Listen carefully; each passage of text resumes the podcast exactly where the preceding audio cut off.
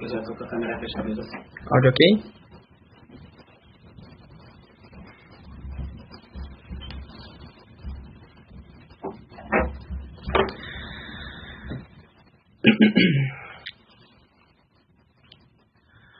Bom dia, amigos, boa tarde, boa noite. Eu não sei que horas que você vai estar assistindo esse, esse episódio do Didático Cast.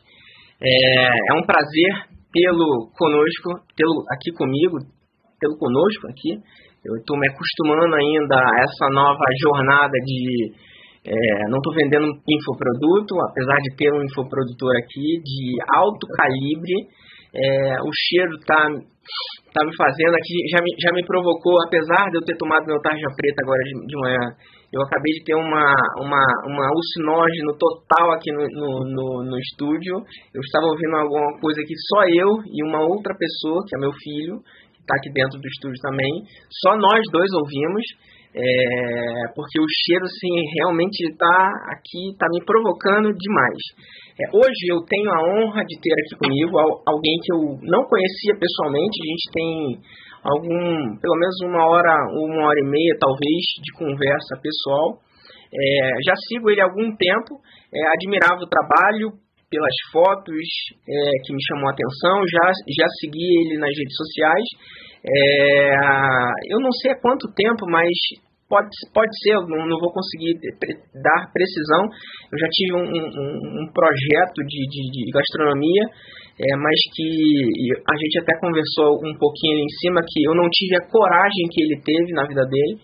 E a, a nossa conversa, a, a, nossa vida, ela tem mais ou menos o mesmo roteiro até um ponto que ele determinou um destino diferente para a vida dele.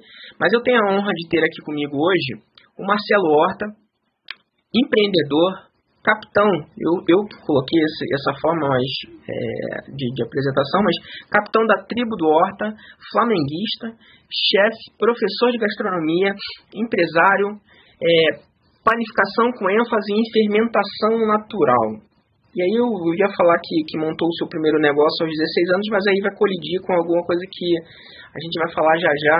Muito obrigado por é, atender esse nosso pedido. É um grande prazer, uma satisfação ipsis litens visto essa daqui. Eu não vou deixar ninguém, é, vou tirar todo mundo do estúdio aqui. Muito obrigado pela, pela recepção e pelo, pelo por ter aceitado o convite, Marcelo. Eu que agradeço, Bruno. É, faltou dizer aí que eu sou pai em tempo integral também. Verdade. Dá, acho que dá mais trabalho do que isso tudo junto. acho que, que é, é, sobretudo, né? É. Pai de uma menininha. Pai de uma menininha, também flamenguista, também, se, também se depender da minha influência vai ser flamenguista. E é padeiro aí. E eu faço pão com glúten e sem glúten. Esse aqui é de trigo que eu trouxe pra gente. Mas eu tenho uma empresa também que faz pães sem glúten. Inclusive eu tenho curso também, você falou, sou infoprodutor, tenho cursos também de panificação sem glúten. Bom, então eu, eu separei uma pauta aqui que eu, eu não gosto muito de seguir pauta, eu não, não, não, não sigo as, as minhas próprias pautas, mas é, eu deixei inclusive para ler o seu o, o, o, texto que, de apresentação, apesar de te seguir algum tempo, eu, eu vez ou outra eu, eu vejo sua, as suas lives e, e acompanho, principalmente é, o que mais me chama a atenção, e até tive a oportunidade de falar ainda agora, é,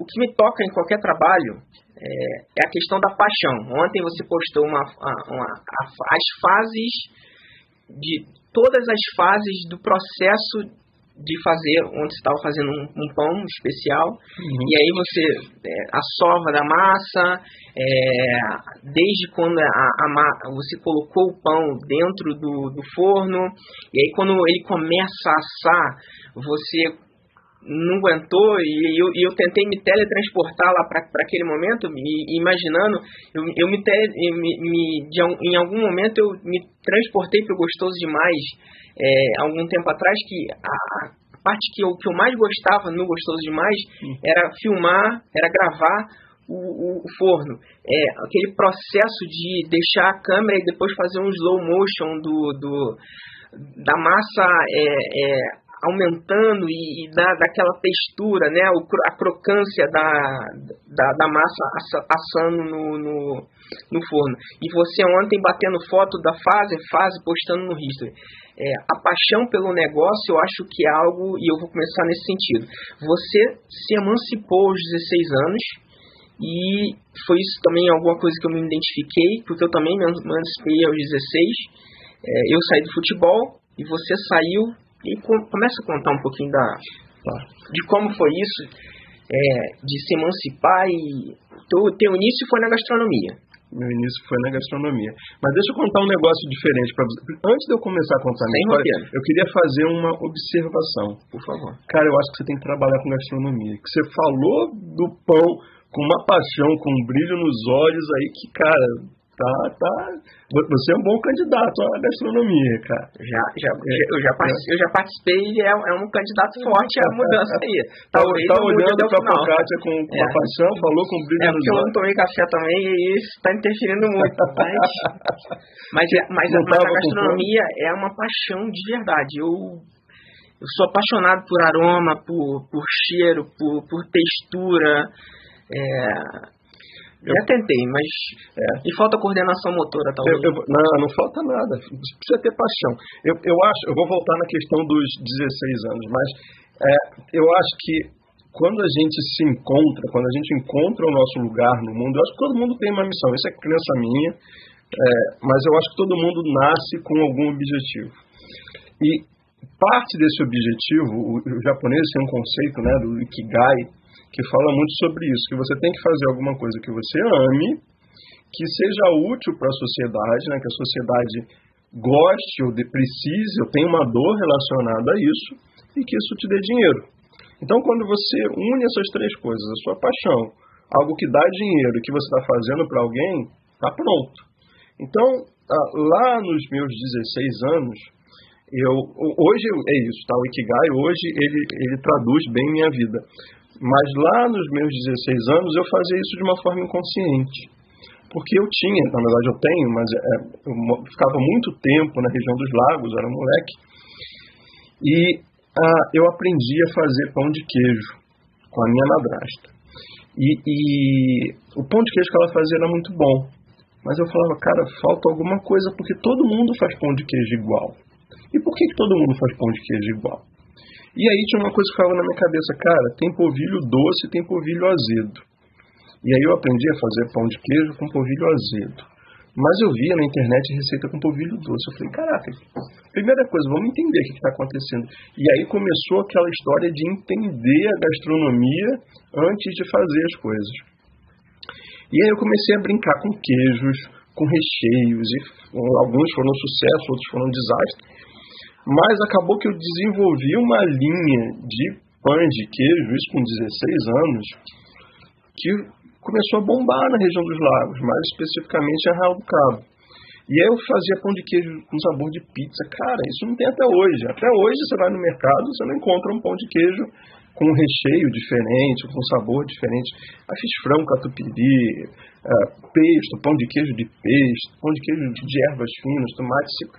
E aí aconteceu um negócio incrível que eu fazia com o objetivo de entregar lá, a região dos lagos tem muito hotel, né, cidade uhum. turística.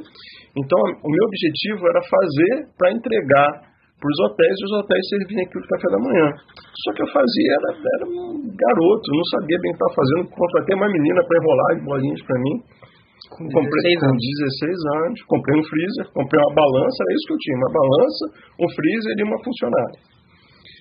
E aí, quando eu ia levar o pão de queijo para os hotéis, eu passava na frente da peixaria, o cara, opa, eu, eu aproveito o pão de queijo outro dia, não sei o que, deixa aqui. E aí os caras, e eu entregava o pão de queijo assado.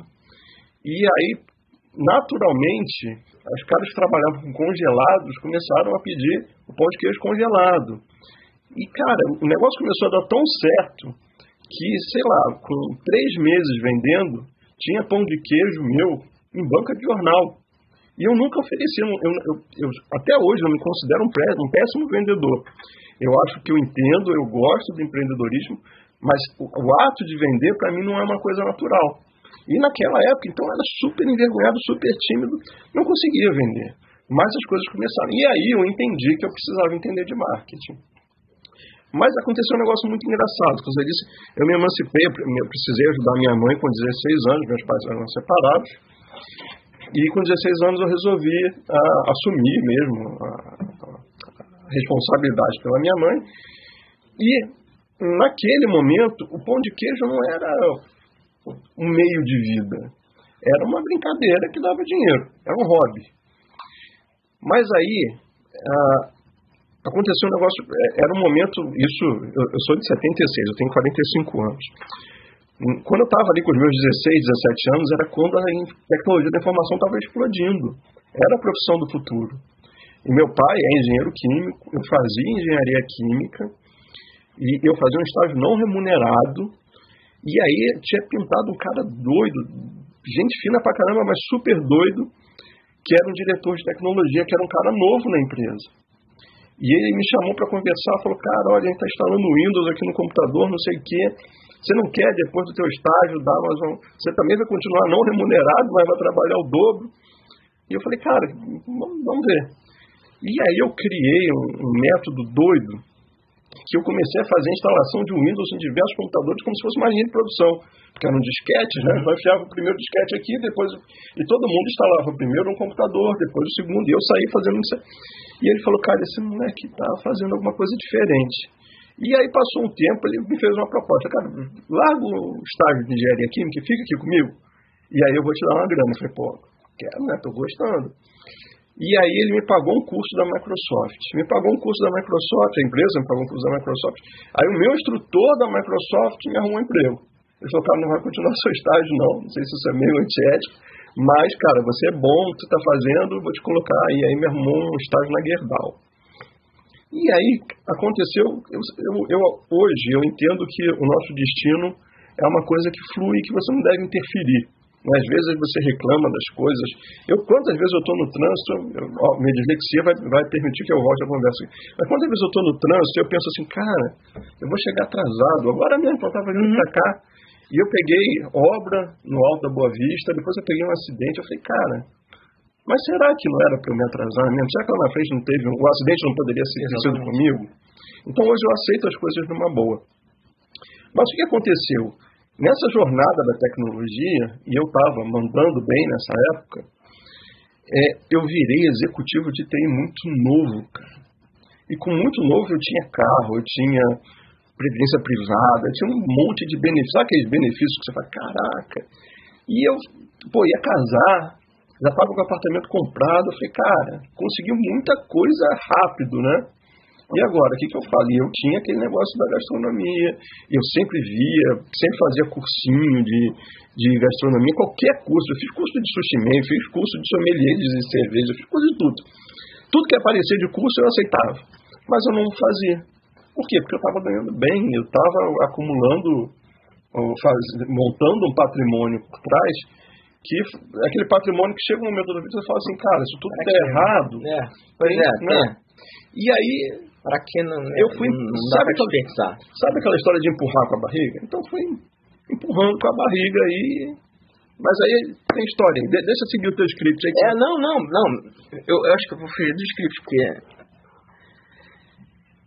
eu, eu me identifiquei muito com essa parte da conversa e, e porque é, é, muito é muito da minha vida e não estou querendo me apropriar da, da tua história de forma alguma, é, mas é, a gente a gente acaba entrando num percurso às vezes de aceitar é, boas oportunidades é, que são boas oportunidades. Talvez você tenha a oportunidade hoje de de estar é, na posição e, e, e, e, ter toda ter todo o know-how que você tem hoje é, como como vou falar dessa forma porque você falou padeiro mas acho que você se orgulha de ser padeiro sim né? acho nobre é, demais porque você ter você construiu essa esse back office de, de, de, da tecnologia, né? A uhum. tecnologia te proporcionou você chegar até aqui. Talvez se você tivesse tomado essa, essa decisão lá atrás, o, o destino não, não teria te, te permitido isso. Então acho que não tem, não tem como a gente voltar no tempo fazer decisões é, diferentes. É, eu tenho um problema de dislexia que eu, às vezes eu não consigo voltar na, na no, no, ponto. Então, é, Vamos combinar assim, né? eu te lembro, você me lembra, é. se a gente voar. Então, assim, é, eu acho que não, não tem jeito. É, a gente. O que, eu, o que eu queria voltar no, no tópico que você colocou é como, como é que fica essa. Porque a gente vive um negócio de empreendedorismo é meio que hype. Uhum. E eu vou, eu vou, é natural até porque, como você falou, é meio que paixão. Bem não, é paixão. A gastronomia é paixão. É... Mas o empreendedorismo também é. E diferente do hype que se vende na internet, nas redes sociais, a questão da facilidade que se vende é, ilusória, que bom, você vai ganhar de, muito dinheiro, seja sendo influenciador, seja fazendo infoproduto, seja fazendo isso ou aquilo, enfim. É, não é fácil, não é fácil dessa forma. É, os processos são muito difíceis e ser empreendedor no meu ponto de vista, é uma das profissões mais difíceis que existe. Uhum. Porque tem que ter paixão. E você mostrou aí, nas suas primeiras palavras, na minha, na minha opinião também, a essência do que é isso. Você começou a fazer pão de queijo e você já nichou o mercado. Uhum. Eu não vou pegar e fazer pão de queijo para todo mundo. Eu vou fazer pão de queijo para pessoas que queiram sentir um sabor diferente. E o teu propósito de fazer o pão de queijo para pessoas que queiram sentir um sabor diferente acaba que contamina naturalmente outras pessoas. E de repente seu pão de queijo está no, no, no, no, jornaleiro. De repente seu pão de queijo está na boca do povo. É, e o processo de divulgação, que você não é um mestre e, e e acho que tem pessoas que são especialistas em venda, é natural, porque o teu produto fala por você. Exato. Né? Então, assim, empreender, empreender é uma profissão que, sobretudo, você precisa compreender o seu produto para que você possa até instruir quem vai vender por você. Como é e aí eu vou indo na minha pergunta por conta até da dislexia, mas a, a, o corte vai permitir ter isso. Mas pode deixar. Como é? E eu, eu sou fã, e aí eu vou, depois eu volto nisso. Mas como é? Como foi essa transição que aí você vai para o Windows, cria um método ali, é feliz ali, mas e o pão de queijo ficou onde? É, me permite te corrigir aqui. Eu não era feliz eu era bem sucedido, eu não era feliz. Esse brilho nos olhos que a gente falou aqui eu não tinha. Eu tinha uma frustração, cara. Eu, eu, eu, eu falava assim, cara, isso, isso, claro, já com mais velho, já, já com, com uma cabeça diferente. Mas eu pensava assim, cara, eu tô indo trabalhar vestido de palhaço. Porque eu faço uma coisa que eu sei fazer, eu faço uma coisa bem feita, mas eu tô fazendo uma coisa para os outros não me dá o retorno, quer dizer, não é que não me desse dinheiro, uhum. mas proporcionalmente eu estava enriquecendo uma outra pessoa e não a mim.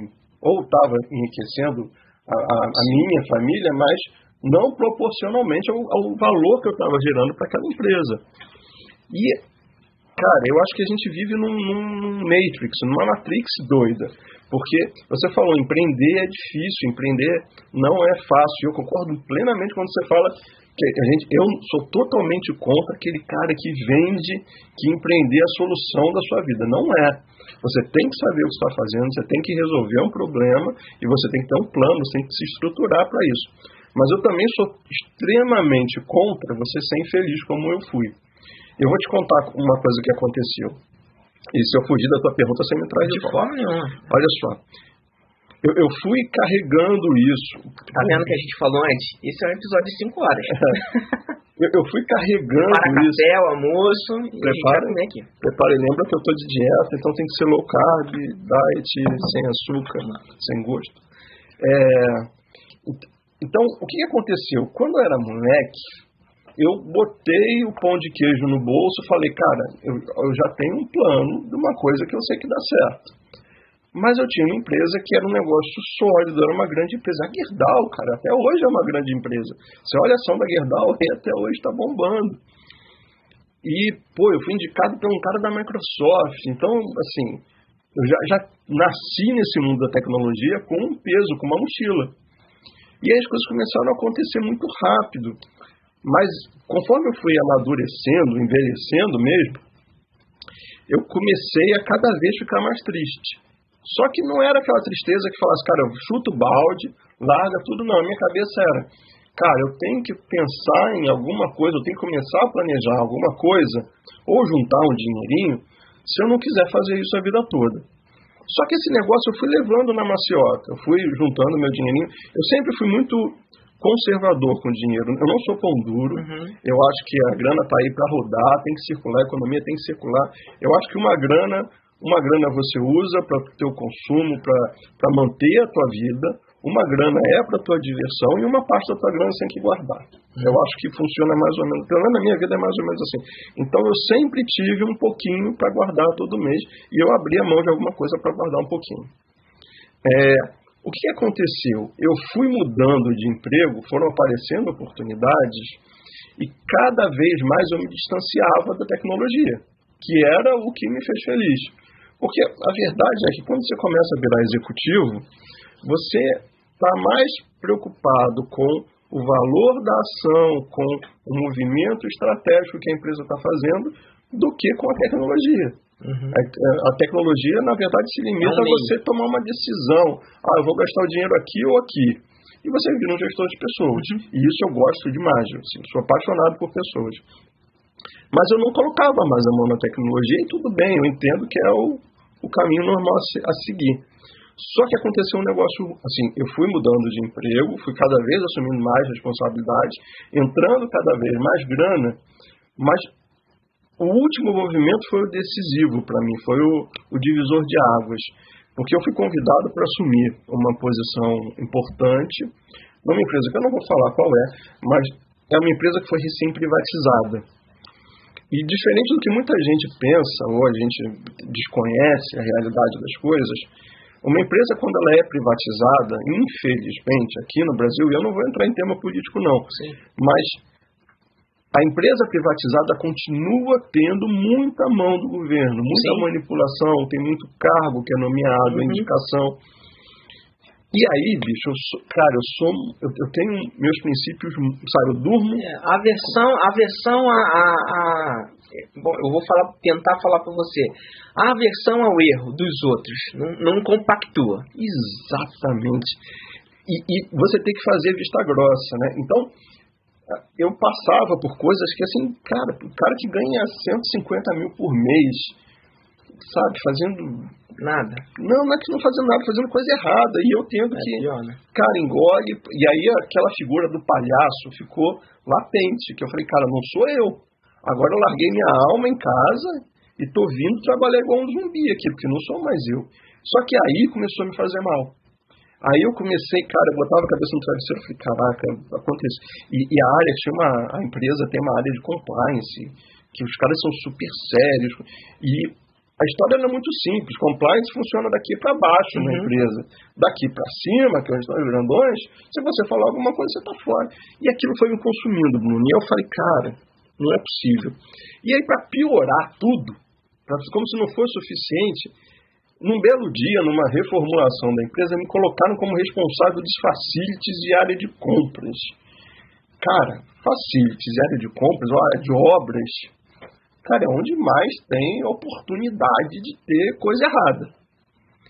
E aí, eu, aí o negócio disparou. E aí eu já não dormia direito, aí eu já, já tava com insônia, tinha engordado pra caramba, Tá, tá, tá, tudo ruim. Minha vida estava ruim, descontava em casa, brigava com a minha esposa, estava sempre mal-humorado, não queria sair, estava tudo ruim. E aí, aconteceu uma. Meu chefe, meu, meu chefe, eu vou te falar, eu não tenho raiva do meu chefe, não, meu ex-chefe. Eu tenho raiva do chefe dele. E talvez da inércia do meu chefe que não me defendia.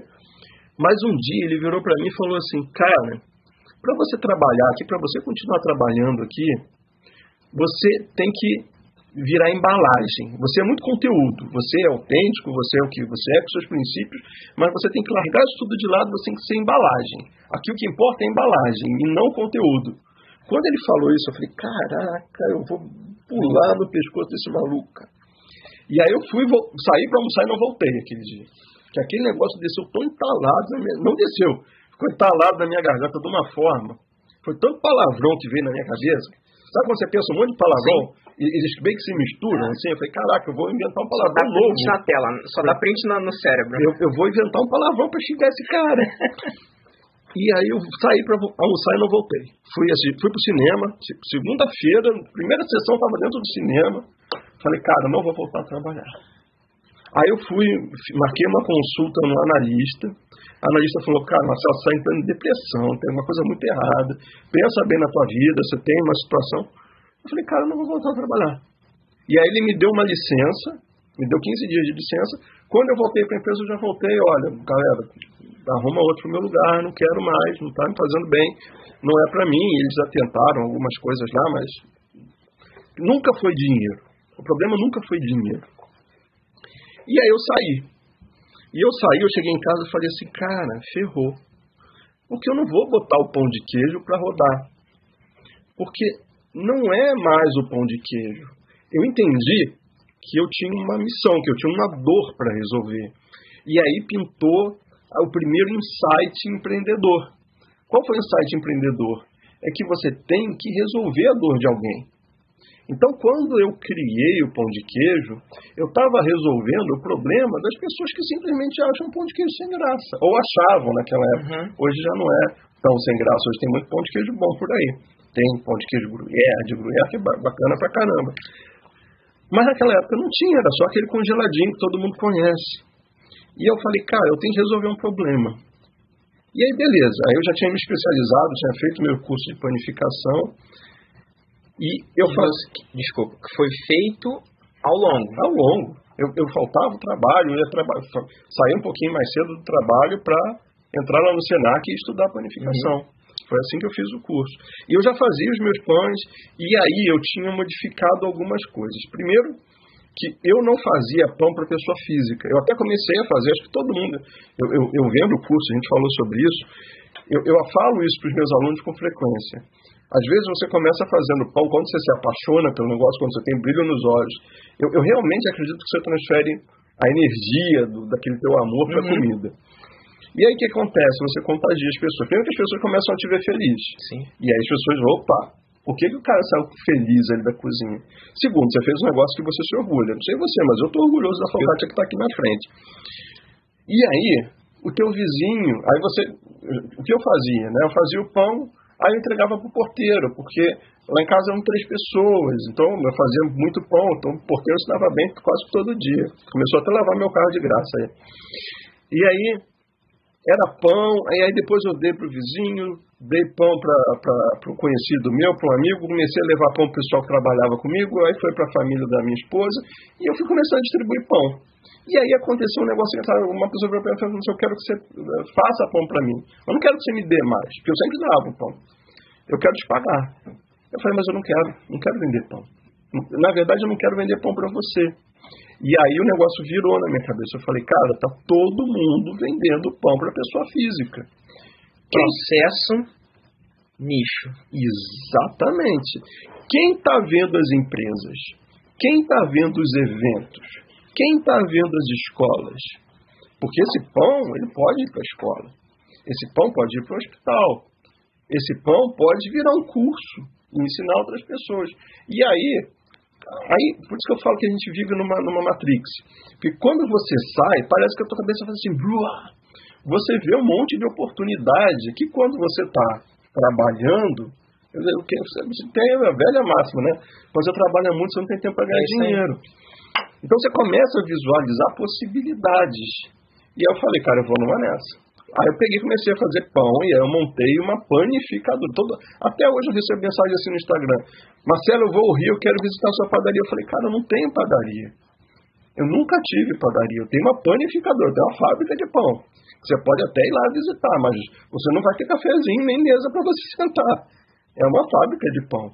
E eu vendo B2B, eu vendo para outras empresas. E, e é assim que eu quero que funcione. Porque minha vocação, como eu te falei, não é ser vendedor.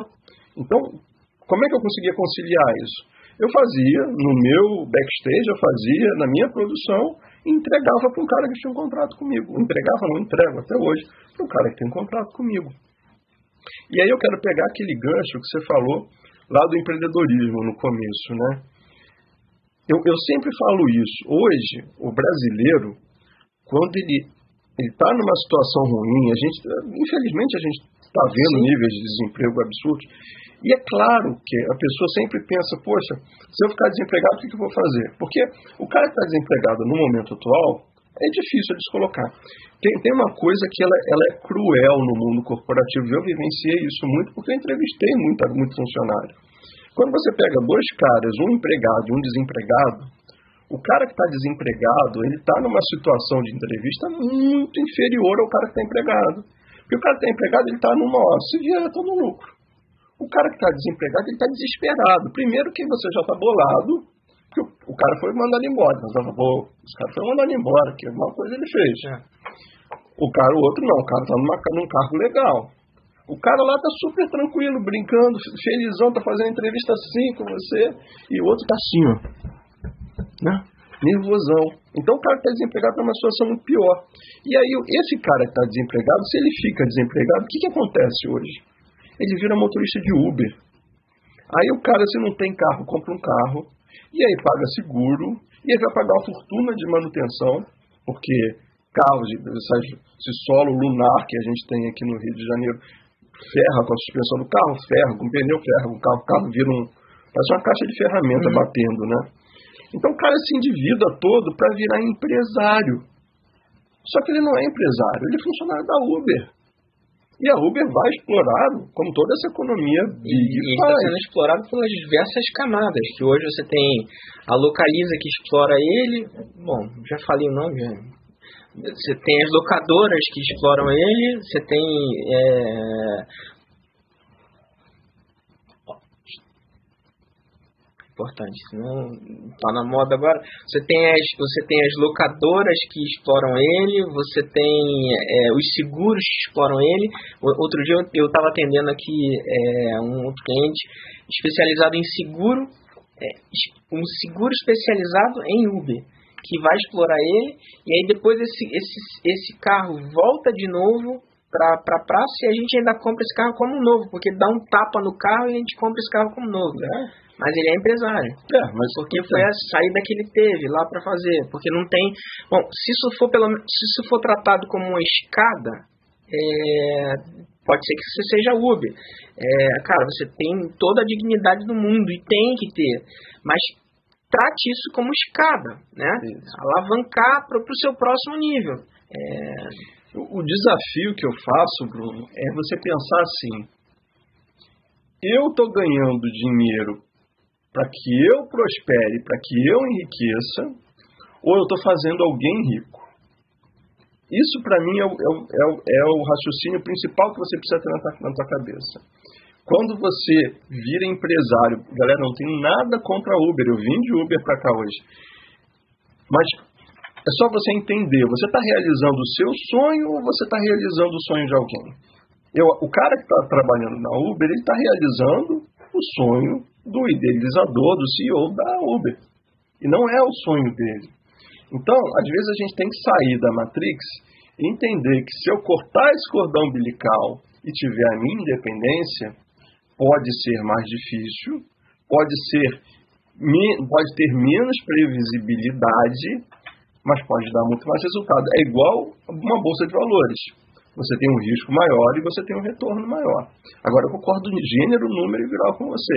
Não é fácil. Mas tem uma forma mais legal de você fazer isso. Eu vou trazer para o mundo da planificação porque é o meu mundo. Mas isso se aplica a qualquer profissão. Eu vou fazer um paralelo aqui. Eu, quando comecei a fazer pão, comecei a fazer pão de noite. Eu chegava do trabalho, fazia o pão, eu desenvolvi meu método lá para segurar a fermentação, então eu começava num dia e esticava até o dia seguinte, então ganhava um pão super maturado, super saudável, e não interferia muito na minha rotina. Eu conseguia levar aquilo sem é me matar. É. Só que aí, o cara que pensa numa planificação caseira, pensa, eu vou virar padeiro, não dorme, padeiro acorda de madrugada, então eu vou virar madrugada trabalhando. E não, eu criei, eu, por isso eu gostei tanto de estudar, por isso todo o meu estudo, a minha base foi tão valiosa. Porque eu entendi que eu poderia controlar a fermentação natural. Controlar, porque ela é natural, você interfere um uhum. pouco nela. E aí eu desenvolvi um método que eu consigo pegar um pão, começar num dia e terminar no outro de uma forma tranquila, sem ferrar com o meu, meu agendamento, meus compromissos. E aí, o que, que eu falo hoje? Cara, você não precisa, eu estou puxando a sardinha para planificação, Sim. porque você consegue fazer na tua casa, porque todo mundo tem um forno em casa. Todo mundo Não tem um precisa ser nada de forno diferente, é o forno que eu tenho em casa. o meu curso ele é feito para ser feito em casa, sem experiência e usando qualquer Pode ser com gás farinha. de cozinha, com, com gás de rua ou com gás de bujão. Exatamente. É um curso para cara que vai fazer planificação caseira. Uhum. Ah, lá no curso eu ensino, cara, você começou a ganhar dinheiro, aqui uma próximo melhorada. passo. É, aí é, é reinvestir. É, exatamente. É É claro. que- escalar, tem que reinvestir. até porque chega um momento que essa conta vira, porque se você começa a produzir muito, vale a pena você investir no equipamento maior que vai te economizar em energia ou em gás. Então essa Uhum. conta vira em algum momento. Mas para começar, dá para você começar sem risco. Diferente da Uber. De novo, não estou falando mal da Uber pra galera, mas você consegue fazer um negócio com muito menos risco. Até porque a Uber tem um risco de exposição, que é você que está na rua, É que pode ser vida. assaltado, que pode ser sequestrado, que pode se envolver no acidente. E de repente você está na sua casa fazendo pãozinho com uma margem de lucro muito maior e sem ter investido em nada. Mas você só consegue visualizar isso a partir daquele momento que você tem um estalo. Que você fala, cara, eu enxergo a dor das pessoas. E aí é, um- é o que eu mais prezo para os meus alunos. Não faça só o pãozinho. Se especializa em alguma coisa. Cara, eu tenho uma panificadora sem glúten. Eu atendo um público que está com uma- algum tipo de dieta restritiva, ou seja por doença celíaca, ou seja porque a nutricionista cortou o glúten, ou cortou o leite, ou cortou a lactose. Eu estou nichado. Eu estou atendendo a dor de uma galera que não provavelmente não está sendo bem atendida. Mas, ah, Marcelo, você está falando para mim que eu vou montar então uma panificadora sem glúten? Não, porque você tá, de novo, você não está no, teu nicho, você não, não, não isolou o teu nicho, você não é o unicórnio da parada, você é mais um. Mas e se você parar para pensar, eu vou fazer uma outra brincadeira aqui. Cara, eu começo a vender salgadinho de festa e eu faço a venda pelo WhatsApp. Ou eu, eu atendo com o mesmo portfólio da padaria, mas eu montei um aplicativo no celular, aqui um aplicativo da minha padaria, que o cara com dois toques ali, quem é você? E repete meu último pedido e o pedido chega. Então tem várias formas de você se diferenciar sem necessariamente ter que criar algo novo. De repente, só o seu modelo de atendimento já é inovador. Então, o empreendedorismo não é um produto. O empreendedorismo não é uma, só uma ideia. O empreendedorismo pode ser um processo. Pode ser uma forma diferente de você fazer. Pode ser uma forma diferente de você cativar o teu cliente, de você fidelizar o teu cliente.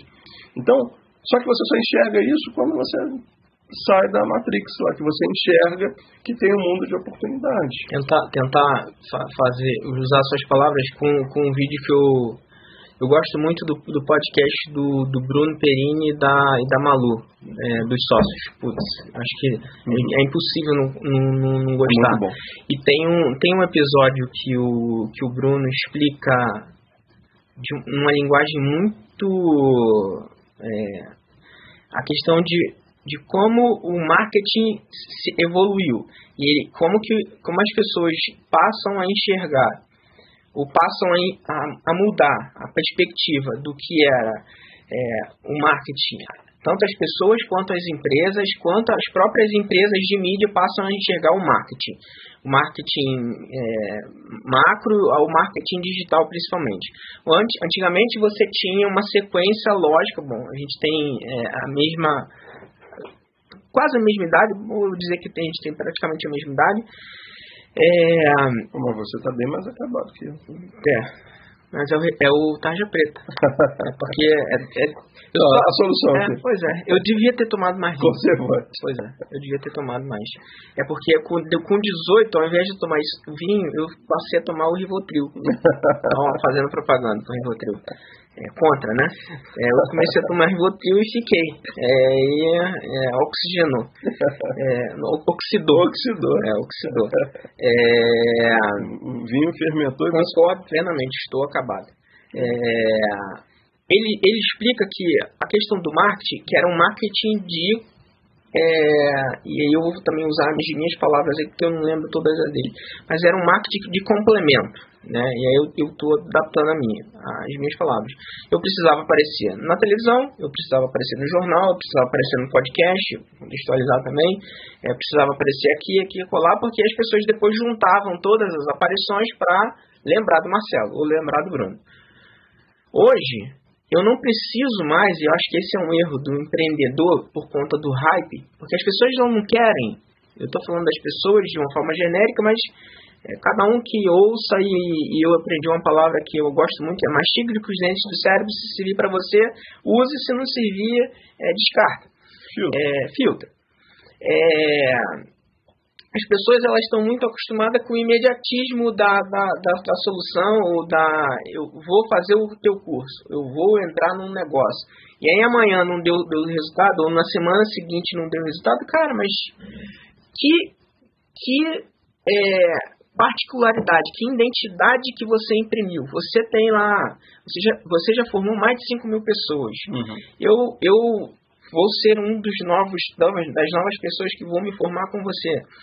Que particularidade que eu vou imprimir minha? Qual a identidade que eu vou colocar minha é, em aprender o pão? Porque é o seu método e eu vou, para sempre eu vou ser, é, eu vou ter princípios de honra com você, eu vou ser, é, você vai ser o meu mentor, um, meu, meu mestre ou um dos mestres que vão ter me acompanhado, mas de que forma que eu vou ter colocado a minha identidade, como você colocou a sua identidade desde o pão de queijo a, a, a focaccia, enfim, a todos os outros, outros é, produtos que você faz. Você criou o seu método, a sua forma. Você faz o B2B. Você é muito mais do que o B2B de embalar vários produtos e vende para qualquer um. Você a gente estava conversando, você falou, eu, eu entendo uma necessidade de um restaurante de alto nível, e aí ele quer fazer uma, uma entrada especial para ele cobrar um valor diferente, porque o, o, o, público dele vai pagar um valor diferente. Então, você faz uma imersão naquele, naquele restaurante, você entende aquele, aquele restaurante. É mais ou menos, voltando para a tecnologia, quando a gente precisa desenvolver um projeto. Eu não posso pegar, tá, eu preciso de um, de um sistema. Ah, ok, é um sistema assim, vai na internet e pega um sistema. Não, eu preciso entender o que o cara quer, né? Para que eu possa entregar aquilo que ele quer. Então, Empreender, desenvolver um negócio, seja virtual, seja físico, pode levar tempo. E eu não tenho como é, provisionar ou previsionar quanto tempo vai ser isso. Eu preciso de uma estratégia. O conteúdo ele vai vir, mas eu preciso de uma estratégia. Mas voltando para o marketing, lembrei. O, o, Bruno ele fala sobre a questão de Bruno Perini ele fala sobre a questão do, é, do marketing hoje e, e, os podcasts estão crescendo muito por conta disso, porque hoje, é, quando o, você quer fazer uma, uma ação, eu não vou pagar mais 250 mil reais para fazer uma inserção no maior jornal é, de, de, circulação de televisiva às 8 horas da noite, seja no canal A ou no canal B. É, eu não vou entrar numa concorrência com esse canal. Bom, é, é válido? É, mas ali eu estou no range de 8 a 80 anos. Eu não sei quem é meu público. Hoje, quando eu anuncio, quando a gente faz um programa desse, eu já tenho mais ou menos é, direcionado que a retenção desse programa aqui vai ser por apaixonados por gastronomia, por apaixonados por, por empreendedorismo ou por apaixonados por desenvolver um negócio, por, pela educação, por, por, por pessoas que querem aprender sobre vida. Então, assim, hoje o conteúdo ele é muito nichado. E quanto mais nichado é o conteúdo, o produto, maior é a oportunidade. E aí eu vou voltar para o seu exemplo de vida, que foi que é o que mais me impactou. Não que as outras partes não tenham impactado, mas que é o que está aqui martelando. O pão de queijo. Porque, putz, você tinha 16 anos, cara é, 16 anos, é, você ter a sacada, não é normal, não é normal. Eu gostaria muito que meu filho visse isso como exemplo. É, com 16 anos, eu preciso, é, quando eu digo ver, não precisa olhar para não, porque ele tá aqui. É, tá é, dado, é, não pode, não pode falar que não ouviu, né? Mas é, meu filho e todos os filhos que estiverem assistindo aí, é, cara, você precisa dar, sustentar, criar, conduzir. O que, que eu posso fazer? Eu preciso ir para o mercado, mas eu preciso ir já com um toque de sutileza, um toque de individualidade. Então, hoje, eu vou fazer pão de queijo. Já era tua paixão. Uhum. Você já tinha isso na, na, na, na no sangue. Né? É, vou fazer dentro daquilo. E aí surge uma outra oportunidade. Você podia ser mais um, um uma pessoa que estava fazendo como todo mundo. Uhum. Pegando um, desculpe o termo, mas uma, uma porra de um disquete é, inserindo lá, instalou, instalou. E aí num dia você estava fazendo cinco instalações. Porra, mas você quer ser diferente. Você vai fazer 20 instalações num dia. 50 instalações no dia. Porque você não está preocupado se o teu, teu, teu patrão vai ganhar muito mais dinheiro com você. Cara, você está contribuindo para o seu coletivo, para as pessoas que estão ao seu lado. E é muito que eu, quando eu tenho a oportunidade de falar com pessoas ou, ou com mais de uma pessoa ao mesmo tempo, eu sempre falo isso. Cara, pensa que não é pela empresa, não é pelo chefe, porque, é porque quem tem chefe é índio. É, pelo menos é a minha mentalidade. Uhum. É, eu sou pró totalmente que você trabalhe para um propósito de vida, mas é sobretudo para o teu parceiro de, de, de, de profissão. A pessoa que está do seu lado ela vai ser beneficiada. E se o macro hum, ou se a empresa ela não enxergar, e se ela não crescer, e se ela não enxergar, aí você tem um problema a resolver. Então eu acho que nichou, começou a resolver os problemas um a um, é, melhorou, é consequência via. É, e aí eu vou, eu vou pegar e, e, e, voltar um pouco no tempo e conectar o, passado com o futuro, porque você tem uma história de muito trabalho, com muita educação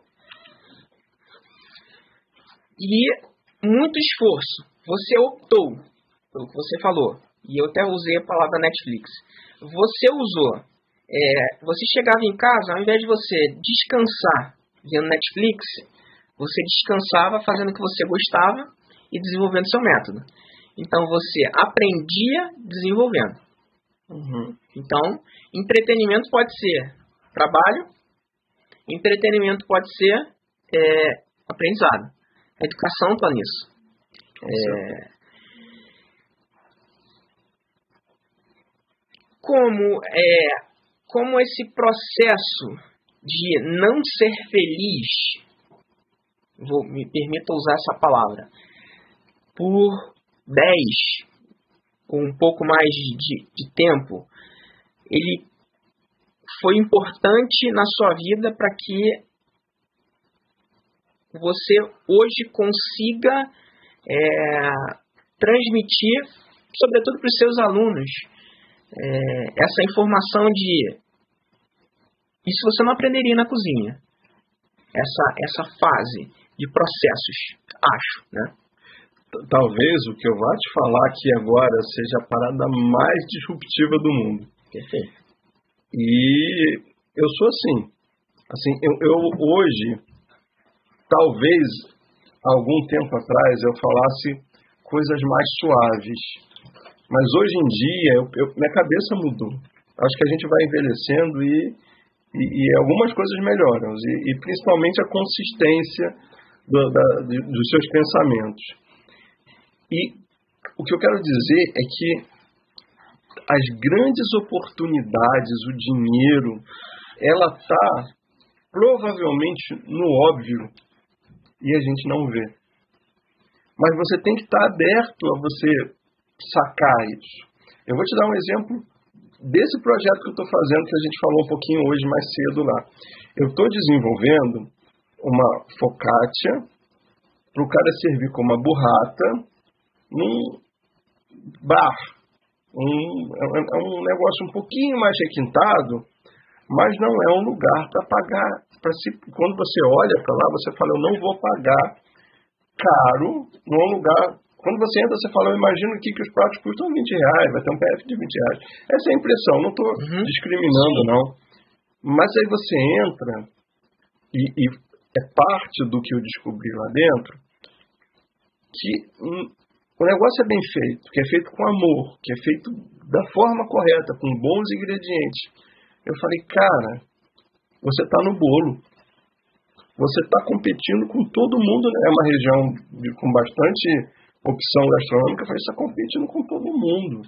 E até nos caras é difícil de você competir, porque são maiores, têm mais tempo, conseguem ter preço melhor pra, do que você, porque compram em quantidade.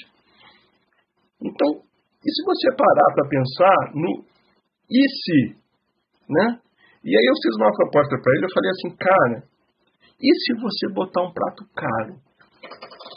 E se os caras começarem a te reconhecer nessa região pelo único cara que serve uma focaccia com uma burrata. Porque burrata é um queijo caro. Um braço de queijo desse custa 30 reais. Isso não é barato. Se você comprar bem, se comprar num supermercado caro, custa 50 reais. E não é porque não tem que ser caro, não, porque é um processo manual, sim, sim, é caro sim. mesmo.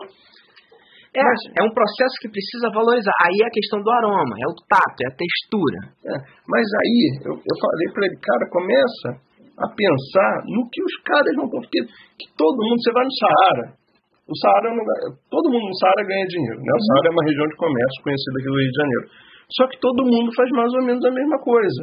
E isso é um conceito de marketing. Eu, eu estudei, eu fiz, eu fiz IBMEC, estudei administração de empresa e me apaixonei por marketing lá.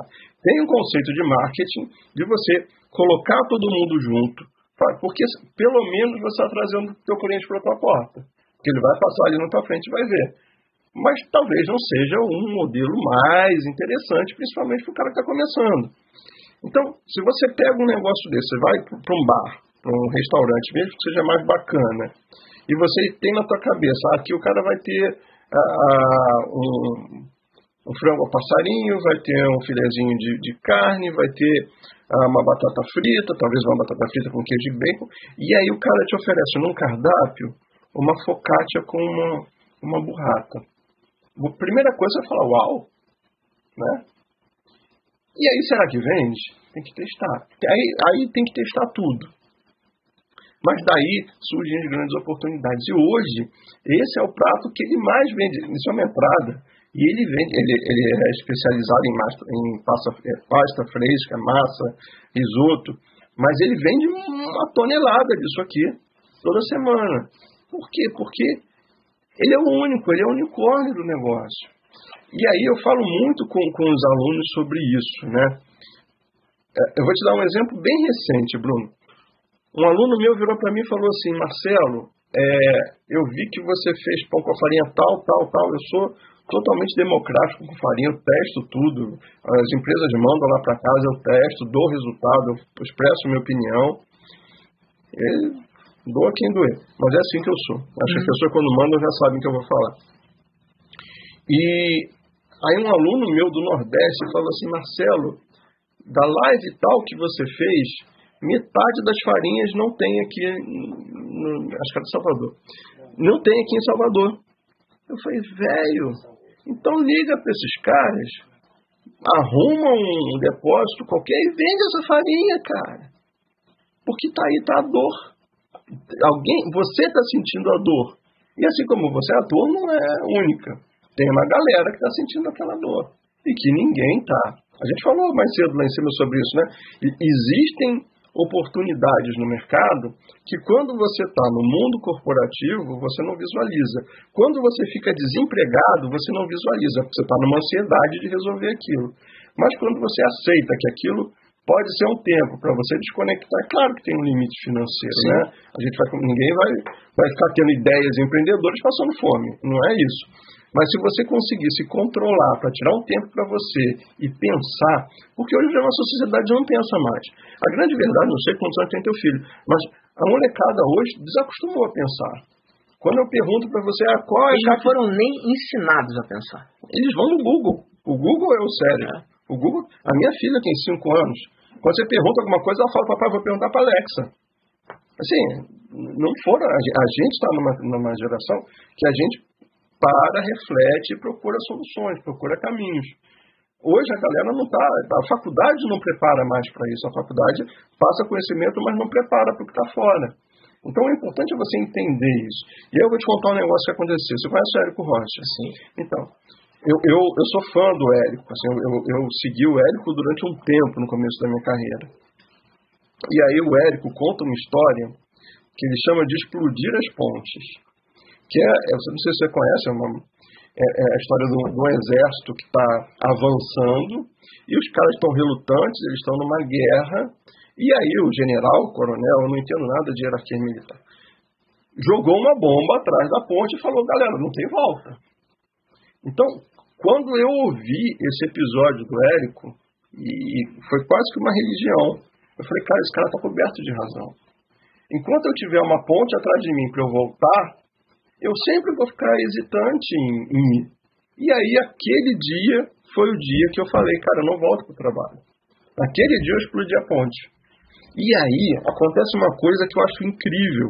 E eu não acho que isso seja sorte, eu acho que isso tem a ver com o que a gente falou da paixão. Porque eu falo pra caramba, né? Não sei como é que vocês aguentam. Pelo amor de Deus. Continua. Eu, eu, fiquei pensando assim: se eu, se eu explodir a ponte, eu não volto. Se eu não volto, eu não tenho como, como recuperar o que eu estourei. E eu, quando eu estouro a ponte, eu não quero voltar, não, não é para a mesma empresa, eu não quero voltar para a minha vida antiga. Mas é o que, que eu tenho para fazer? O que, que eu tenho que fazer na frente? Pensar. Eu tenho que parar, pensar, estudar. E não significa que vai ser fácil. Mas acontecem duas coisas incríveis aí. Primeiro, que eu acho que nesse momento você começa a entender que quando você ama aquilo que você faz, a grana vem. Eu botei uma. Ó, vou te falar, eu não, eu não tenho nenhum de falar de grana. Eu botei uma meta de faturar 5 mil reais. Eu falei, eu quero. Não, não é nem lucro, faturamento. Eu quero faturar 5 mil reais vendendo pão na minha casa no primeiro mês que eu largar o emprego. Cara, na primeira semana eu vendi isso comigo. E aí eu entendi que você começa a se conectar com as dores das pessoas. E eu entendi, por exemplo, que tinha uma senhora que comprava pão comigo, mas ela esquecia de pedir o pão. Ela, uma senhora de idade, eu não sei, tem outras prioridades na vida dela, mas ela me ligava na segunda-feira, eu falei, Marcelo, passei a final de semana sem pão que eu esqueci de pedir. Eu falei, não tem problema, quer que eu te ligue toda sexta-feira? E aí, e aí você vai se conectando com coisas que no seu dia a dia, se isso acontece quando você está trabalhando, você vai falar para ela, ah, perdeu, come o pão segunda-feira. Mas quando você está com o ouvido atento. Comprometido, né? É. Você está comprometido com a dor é. do, do, do cliente. Assim, você. É, é imersão. É, é imersão. E, e, aí, e aí vem a segunda coisa que eu acho incrível. Porque isso para de soar como trabalho. Hoje, quando alguém me pergunta, Marcelo, qual a sua profissão? Eu, eu não falo isso que eu acho feio, mas eu falo que eu sou vagabundo. Porque eu não me sinto trabalhando. Eu estou aqui batendo papo com você, eu estou ensinando a galera, eu estou fazendo live. Cara, eu tenho a, a, uma vida muito mais feliz. Eu tenho liberdade geográfica. Pô, semana passada, semana retrasada, eu estava em Campinas. Estava trabalhando em um resort em Campinas. Há três semanas atrás, eu estava em Angra e eu fiz todo o meu trabalho de lá. E eu sempre sonhei com isso com uma liberdade de horário, com uma liberdade geográfica, em conseguir programar, olha, esse período aqui eu vou me ferrar mais e aqui eu vou dar uma aliviada. Se eu quiser tirar três férias por ano, eu consigo tirar, mas eu sei que eu vou ter um esforço. Só que a diferença é que esse esforço vem para mim e não para o dono da empresa. E aí eu volto a esse negócio. Eu não acho, se você perguntar, Marcelo, o que, que pode trabalhar? Eu até brinco na minha família, eu falo isso. O único que não trabalha aqui em casa sou eu. Porque eu não sinto isso como trabalho. E eu trabalho pra caramba. Eu não tenho dúvida que eu trabalho pra caramba. Eu passo o final de semana inteiro trabalhando. Eu, quem que trabalha com criação de conteúdo produz, tem que estar tá com a mente Escravo. Né? É, é, é, sim. Você, é, a gente fala muito isso também aqui. É, antes, você quer uma água? Eu quero, eu aceito uma água. Eu bebo água o tempo todo. Não, não aceito não? água mesmo. Pode, pode passar. Pra Quer água com gás? Não, qualquer água. Qualquer, qualquer água tá valendo. Cachaça, né, que a gente combinou, não foi? Depois eu pego. Manda aí, Bruno.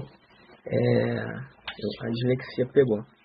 Então, para mim isso soa, isso soa como apesar de ser muito emprego, muita dedicação, Isso soa para mim como um trabalho. Então, Porque para mim trabalho é acordar 8 horas da manhã, 7 horas da manhã, entrar no metrô, chegar no trabalho, meio-dia almoçar, depois voltar e fazer reunião, em reunião improdutiva, e aí no final do dia você termina aquele dia como que você não fez nada. Hoje eu termino meu dia e falo, caraca, eu fiz coisa pra caramba. Eu fiz coisa pra caramba. Eu, eu produzi. E aí tem uma outra recompensa que quando você começa a atender a dor de alguém, e a dor de alguém pode ser uma coisa tão simples, que, é que eu, eu vou te falar um negócio que é bizarro. Eu começo as minhas aulas falando assim, galera, a primeira aula, pão não é bolo. Isso pode soar como óbvio para 99% da população, mas tem 1% da população. Marcelo, nunca pensei nisso. E eu sempre fiz pão igual o bolo, eu coloco tudo na batedeira e bato. E aí quando eu entendi isso, eu entendi, aí eu comecei a... Então, assim, às vezes a gente menospreza coisas que podem parecer óbvias para a gente, mas que são dores das pessoas e que simplesmente você não estava disposto a ouvir. E aí, por isso que eu falo, isso não soa como trabalho, isso soa como recompensa. Porque aí vem aquelas mensagens lindas, cara, Marcelo, você mudou minha vida, você eu recebo mensagem, eu, eu, eu, não gosto de usar esses exemplos porque eu acho delicados, uhum. mas a gente está tendo uma conversa tão bacana que eu recebo mensagem falando assim, Marcelo, eu estava em depressão no começo da pandemia. Quantas pessoas não tiveram Sim. depressão no meio? Ou até estão ainda, né? E a pessoa fala, cara, eu, quando eu entro na cozinha, eu começo a botar a mão na massa, parece que a depressão vai embora. Porque eu não tenho tempo de pensar na depressão. Tem um médico conhecido meu que ele fala assim: a depressão é uma projeção de um futuro ruim. Então, quando você fica com a cabeça livre, você consegue ficar pensando no amanhã, no depois, como é que vai ser quando eu me aposentar, se a pandemia não passar, se todo mundo morrer, a gente. Mas quando você está fazendo pão, você está. Não, e não é o pão, é a gastronomia. Quando você está fazendo um negócio que te dá tesão, que te dá vontade de fazer, você está. Não é, não é só a questão da energia que eu falei, é a questão de você direcionar seu pensamento para aquilo, uhum. foco naquele negócio. E aí, como você está com foco numa coisa legal, você não está pensando em coisa ruim. Exato. E aí vem a retribuição é, disso. Então, e aí, vamos lá, quando você tá. É, a gente falou assim, cara, quando você pega e você vê o produto, é, o produto final, é, a, a, beleza, né, a estética do, do, do produto, é, poderia ser um produto como outro qualquer, mas a, a, a perfeição do, a perfeição da anatomia, da anatomia a, a, a, o aroma. Você falou da, da burrata, faltou o pesto. o pesto aqui em cima. O molhinho pesto. Pois é, então assim, porque são detalhes que vai, vai ser a vão fazer a diferença para comprar. Talvez um, se eu tivesse um restaurante, ou se, se eu tivesse aqui na, na, na é, oferecendo, ofertando isso de alguma forma, até para comer, para a gente degustar aqui da mesma forma, vai fazer a diferença. É a questão da mesma dor da senhorinha lá de sexta-feira. É, a questão do, do, do, do trabalho. É, de quando você pega, você coloca, quando você imprime dentro do seu trabalho, é, independente da forma como você está trabalhando, é, o, vou usar o termo que você colocou, quando você imprime todo, todo, toda a tua energia dentro do, do, do seu trabalho e você quer entregar o melhor, é, é, recompensador demais porque você vai contribuir com as pessoas do seu lado, você vai contribuir sobretudo com a sua vida, porque a gente está falando de pão aqui, não tem como fugir, é, porque é o tema principal da, da, da, nossa, da nossa conversa hoje. É, mas independente da forma como a, do, do, do, tipo de trabalho que a pessoa tenha, é, ela pode fazer daquilo, o, o, ela pode colocar o aroma que ela quiser, é, abstratamente falando, de forma abstrata é, falando, é, ela pode colocar o sabor que ela quiser, depende da forma como ela vai querer colocar, é, depende da forma. Eu me perdi totalmente na, na minha, na minha fala aqui, mas eu vou, te, vou, vou complementar uma coisa. Vou complementar uma coisa para você. Além de você implementar o aroma, existe uma coisa que eu acho totalmente incrível, porque às vezes você imprime os seus valores. Hoje em dia, como a gente tem uma sociedade que não está mais acostumada a pensar, a gente valoriza muito a opinião. Eu vim para cá no, no Uber, eu falei agora há pouco, e eu vi, eu estava ouvindo um rádio, era o rádio do, do, cara lá que ele botou, e era uma, uma estação falando só sobre notícias. Só que eram as notícias com a opinião do, do cara. E algumas eu adorei e outras, talvez a grande maioria, eu odiei. Mas eu acho que isso tem um valor incrível. Porque eu não quero ouvir a notícia. O, o, o número de, de médias mortes do Brasil aumentou 500%. Tá, e aí? O que, que eu vou fazer com isso? Ou eu vou ficar triste ou eu vou. Mas não tem nada para fazer. Mas o cara falou, cara, a média morte, a média de morte, a média móvel de mortes aumentou 100% em uma semana. Mas a tendência é melhorar. Eu vi que está acontecendo isso nos países, aqui, nos países onde isso aconteceu, em uma semana depois melhorou. E a gente entende que a nossa população está mais vacinada, o brasileiro leva o nosso bracinho para vacinar com muito mais facilidade que países desenvolvidos. Então o negócio vai melhorar. O cara imprimiu a opinião dele. Eu acho isso muito importante. E é onde eu, que, eu quero falar na planificação, ou, ou no meu. Eu vou te falar dos meus cursos. O, o meu curso tem isso. E eu acho que esse é o grande diferencial, de ensinar a pessoa a pensar. E eu vou te falar disso de dois momentos em que isso mudaram a minha vida. Primeiro que eu te falei que eu tenho bases do Érico Rocha, né? Como eu sou apaixonado por marketing. Sim, é, é, é o melhor. É. Só que o Érico, ele ensina uma técnica que é quase que uma receitinha de bolo para quem quer vender um produto digital. E aquele modelo dele, na minha percepção como aluno, gera. Desculpa, eu encostei no microfone, não sei se ficou ruim aí.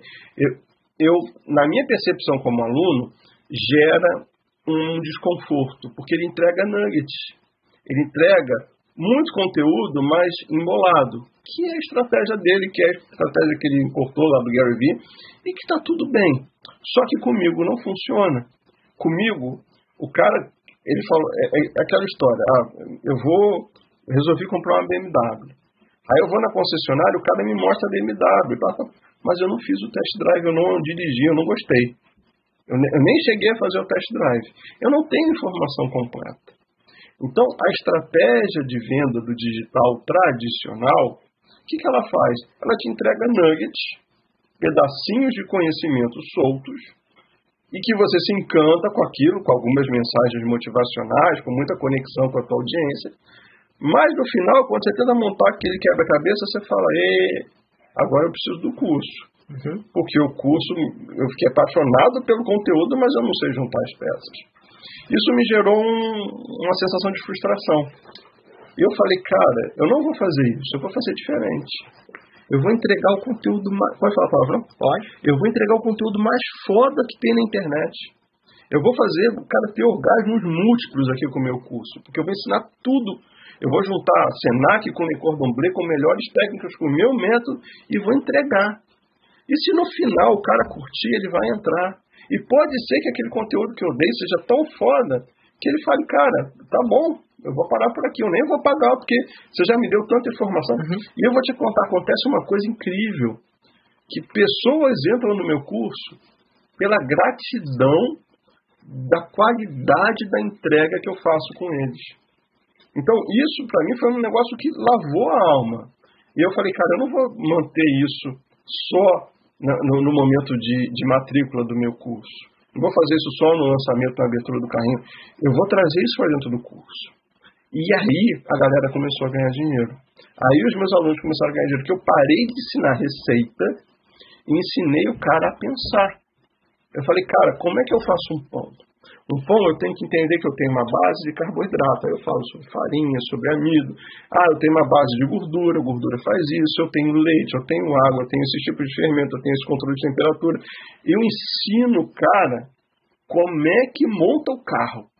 E aí o carro que ele vai querer montar é decisão dele. E aí nego ganha dinheiro. Por quê? Porque ele não vai fazer um pão francês. Ele vai fazer um pão de ervas com recheado com alho confitado. Com... E aí tem todas as bases para poder pegar e fazer o pão da melhor forma. É, é o que eu falo. Eu, eu não sou receiteiro. Eu não sou aquele cara que ensina receita. Eu sou professor. Eu, eu, eu, tenho um livro, eu sou apaixonado por marketing, eu, eu sou gagal, eu posso repetir as coisas, né? Bruno? Pode. repetir as coisas. Então, eu, eu Eu sou apaixonado por marketing. Acho que a maioria, eu tenho mais livro de marketing que gastronomia, talvez. O pessoal vai falar assim, pô, o cara é marqueteiro na cozinha. Mas tem um conceito Mas de é marketing. isso que você só tá aqui de novo, a gente já falou sobre isso.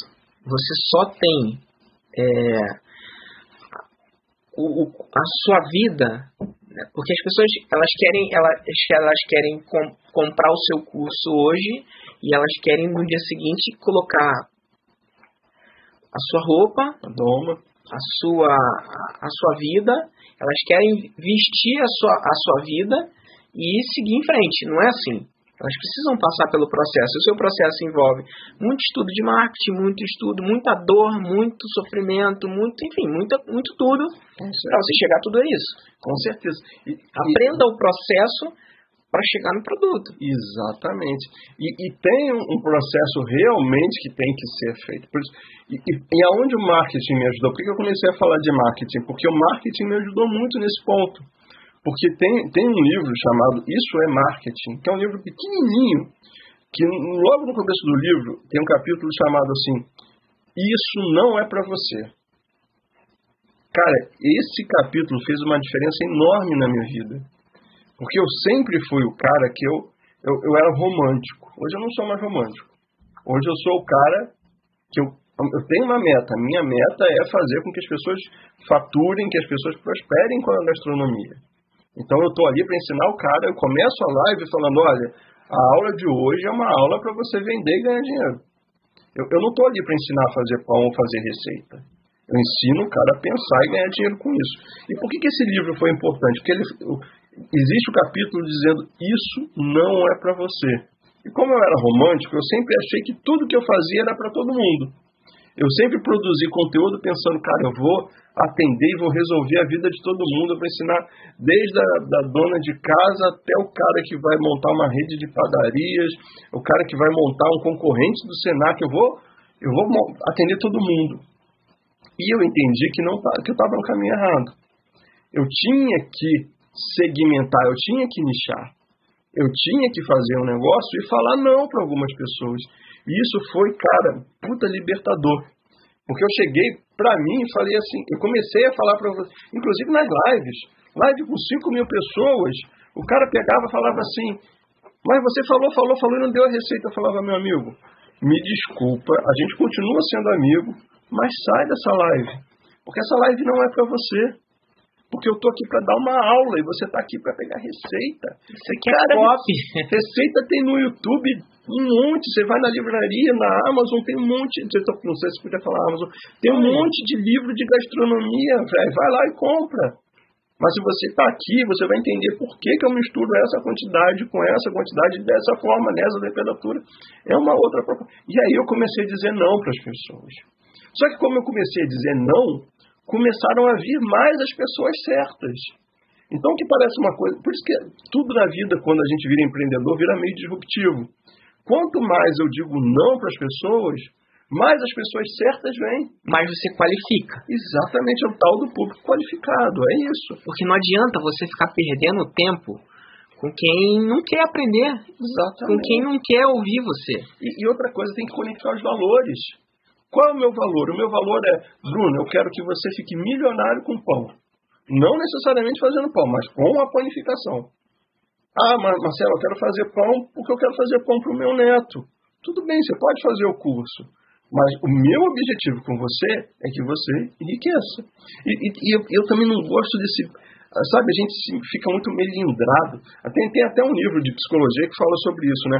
A gente se sente desconfortável em falar de dinheiro. Sim. A gente aprende lá na escola. É pecado ganhar muito dinheiro aqui. Tem principalmente aqui, né? isso, né? É? Que dinheiro é sujo. É né? sujo, né? Dinheiro é sujo. Não põe, não põe a mão de dinheiro, dinheiro é sujo. É.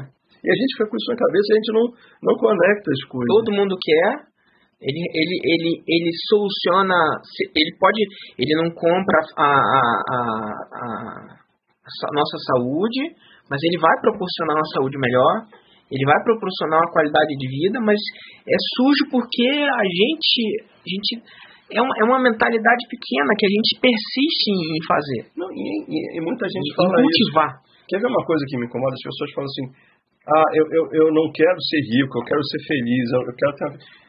Cara, você pode eu ter os dois. muito rico Eu quero ser feliz e rico. É, você Por favor. dois. Você não vai com, com dinheiro comprar sua felicidade. O Steve Jobs estava aí, mostrou para todo mundo que, que não é só ser rico. Mas se ele tivesse pobre, ele não, ele não tinha chegado até lá. Então, por que não ter os dois? Aí. Por que essa hipocrisia de achar que ah, o, o Marcelo está faturando com a panificação, então Marcelo, ah, Marcelo não, eu quero uma pessoa que, cara, eu quero que você fature também. Uhum. E, e, e, o dinheiro, a, a, nossa economia, melhora no todo, porque quando eu enriqueço, eu gero emprego, e eu, e eu com a minha cabeça de empreendedor, eu já estimulo as pessoas que, claro que para vir trabalhar comigo tem que ser meio louco, uhum. porque ele não vai pensar, ele vai pensar fora da caixa o tempo todo. Então eu já trago esse cara Pô, cara, por que você não faz isso, não faz isso, não faz isso, não faz isso? E daqui a pouco tá todo mundo ganhando dinheiro. E aí você vai ajudando a sociedade. E aí quando você ajuda a sociedade, o país todo, daqui a pouco você está ajudando o PIB do Brasil. Pois é. Que é uma outra característica que também lá no começo a gente falou sobre a diferença de, de ser realmente empreendedor, que é o que eu, eu tenho, eu tenho, eu, eu vou dizer que é, quando, é, hoje, hoje é difícil você falar bons amigos, né? A palavra amigo, ela, ela virou difícil de você pegar e, e qualificar a palavra amigo, mas eu tenho muitos conhecidos que mantêm a mesma, que pelo menos que eu acredito que tem a mesma, a mesma visão. E quando você vê, por exemplo, é, é, é muito fácil de, se identificar quando você conversa com pessoas. É, quando você se identifica, eu, eu, eu, eu li bastante sobre sua vida para a gente poder conversar. Você tem um projeto social, a gente vai falar daqui a pouco. É, quando você está comprometido com um produto, tudo é consequência. Tudo é consequência. Então, é natural que o, o, todo, todo, todo tesão que você colocou para que você produzisse uma focaccia maravilhosa com esse aroma fabuloso que está entranhado aqui na, no, no, estúdio, é, que você pensou na, na, na anatomia, é, o nome, o vocabulário também é importante, é, que você pensou, enfim, que você pensou estrategicamente em como fazer, como ficaria mais bonito a fotografia. Então é importante ter o marketing porque isso que vai ser diferen a diferença entre você ser o padeiro e não desqualificando de forma alguma, porque precisamos ter o padeiro que supostamente é aquele cara que vai estar lá na padaria 5 horas da manhã e o padeiro que 5 horas da manhã vai estar desenvolvendo uma técnica ou apaixonado dentro da cozinha, ou dentro da fábrica, ou dentro, seja lá, da padaria, desenvolvendo qualquer outro tipo de coisa, fazendo, mas por, por prazer, não por obrigação, não ouvindo as histórias que a gente escuta de padeiros, né? Que a gente sabe, escuta, sabe de padeiros. Meu pai já teve uma padaria é, e me conta, já me contou algumas histórias lá do, da roça né, de, de, de, padeiros. É, e também, por favor, não estou não tô desqualificando, senão tu, tudo, tudo agora também é motivo de processo, né? Aí daqui a pouco vem a notificação. É, de, é pois é. é mas é, o, o, quando você, você pensa no, no, na, você pensa no todo, tudo é consequência. Aí você falou aí sobre a questão de você optou eu, eu até falei, quando você falou do Érico, eu falei que é o melhor, eu, eu vou eu vou mudar. Eu acho o Érico fabuloso, sigo ele desde, desde quando ele trouxe a fórmula para o Brasil. Já comprei algumas vezes, é, gosto muito. Eu acho que ele, vou tentar mudar a palavra melhor para ele é o pioneiro. Né? Então, assim, tudo que, for, tudo que veio depois é, é um aperfeiçoamento do Érico. Então, ele é o pai de todos. Eu, pelo menos é como eu considero. E uma das coisas que, por ter assistido a Fórmula várias vezes, é, por ter estado com, com, nos eventos dele por várias vezes, uma das coisas, e eu, tô com um livro aqui, que eu acho que, bom, você falou sobre a questão de, de romantismo, e dentro do texto que eu recebi sobre você, é, o seu romantismo deu, deu fez nascer a receita perfeita. E aí eu já vou deixar você falar, mas eu acho que isso daqui contribui, porque as pessoas elas estão muito acostumadas, e esse, esse livro eu guardo, quando, quando surgiu Gostoso Demais em 2016, Gostoso Demais é um site de receitas, eu não vou entrar em detalhes aqui. Se você conhece, quem se não conhece, é gostosodemais.com. E lá tem, tem esse site. É, quando eu peguei e fiz a minha imersão para conhecer o mercado, eu, eu tive a oportunidade de viajar para fora, conheci os estúdios do Taste de do Taste Made, do, do Taste e vários outros estúdios para conhecer como era um estúdio de gravação de, de, de televisivo é, para receitinhas, para cursos online, para televisão. E eu, bom, Aí, aí, a gente tinha trilha, a gente tinha sliders, tinha câmera aérea, a gente montou um. fez um negócio para, é, para televis, televisivo. Uhum. É, em 2016 a gente tem conteúdos que até hoje tem qualidade superior. E lá a gente tinha curso de, de, de gastronomia, de diversos, fiz boas amizades no Senac. É, de repente, se eu tivesse esticado um pouquinho a corda, a gente de repente tinha se conhecido na época, mas enfim, é, o, o, não, não, não houve naquela época, mas se a dona Luísa permitir, de, de, repente a gente vai se encontrar várias uhum. outras vezes e a gente vai, vai, vai se conectar Conversas com alguma. empreendedores são sempre muito bem. Vai se conectar com, com, é, com alguns projetos para frente. Mas o que eu sempre vi é que as pessoas precisam de receita pronta. Elas não querem aprender. Elas precisam da receita. Como eu faço para fazer uma focaccia assim? Então, é, eu não quero aprender de fermentação, eu não quero. Eu não, eu, se eu puder te perguntar, inclusive, quantos eu preciso usar, eu vou te perguntar. De que forma distribuir, eu vou te perguntar qual é o sal que você comprou e isso a gente via muito lá porque as pessoas elas viam a receitinha e aí a gente, a gente fez uma parceria com uma você grava lá de vez em quando a gente fez uma parceria com aquela empresa que vende aquela, aquela panela vermelha uhum. e com, com, a, com, a, com, a, com, a, com um cooktop de indução porque as pessoas achavam que só teriam o resultado do macarrão com salsicha que a gente tinha na receitinha se fizessem a receita naquela, daquele jeito. É, qual é o creme de leite que você está usando, meu irmão? É o que você quiser. Bem-vindo. É, é assim que funciona. E aí eu comprei um livro que vou, vou falar que mudou a minha história, mas Bruno, mudou. É um livro de hambúrguer que pô, mudou a tua história. Ele, ele traduziu muitas coisas que, que eu queria traduzir. Uhum. É, e vários projetos eu, eu, eu, eu montei a partir desse livro, porque aqui ele, ele não me dá, ele até me dá a receita individual. Ele, o livro ele fala, bom, são mais de 6 mil combinações de hambúrguer. É, é um livro de fora vou botar aqui porque eu não tenho nem problema de fazer propaganda desse livro. E o que me, o que me chama a atenção é que eu até tenho, eu até tenho a, a receita para fazer essa maionese de mostarda. Uhum. Mas muito mais legal do que isso é a questão de são várias possibilidades que você vai adaptar do jeito que você quer. E aí eu vou trazer de novo para o pão de queijo, vou trazer de novo para a focaccia, vou trazer de novo para a questão da burrata que você não faz, mas que a gente tocou no assunto. Existe o queijo de 10 reais, existe o queijo de 20 reais, existe o queijo de 100 reais, existe queijo de mil reais e de muito mais, uhum. né? É, assim como vinho, assim como todas as coisas na vida. O que vai, o que vai diferenciar é o sabor. Tem gente disposta a pagar. Só tem, tem, tem gente que se satisfaz com queijo de 10 reais. Uhum eu, eu me satisfaço, mas tem gente que é, é bom você comer um queijo mais sofisticado, em, em horas diferenciadas. É bom harmonizar dentro dos seus pedidos, eu até vou pedir para você explicar a questão, apesar da gente não ter conseguido trazer para a mesa, é, a questão da um, falar um pouquinho só sobre a harmonização dos pães que você que você é, trabalha, enfim. Mas isso daqui, de alguma forma, eu acho que traduz muito que a gente está falando, porque existem receitas, é, é, pode ser um, uma questão básica, a questão da sova de, de um pão de glúten. E aí eu posso estar falando besteira aqui.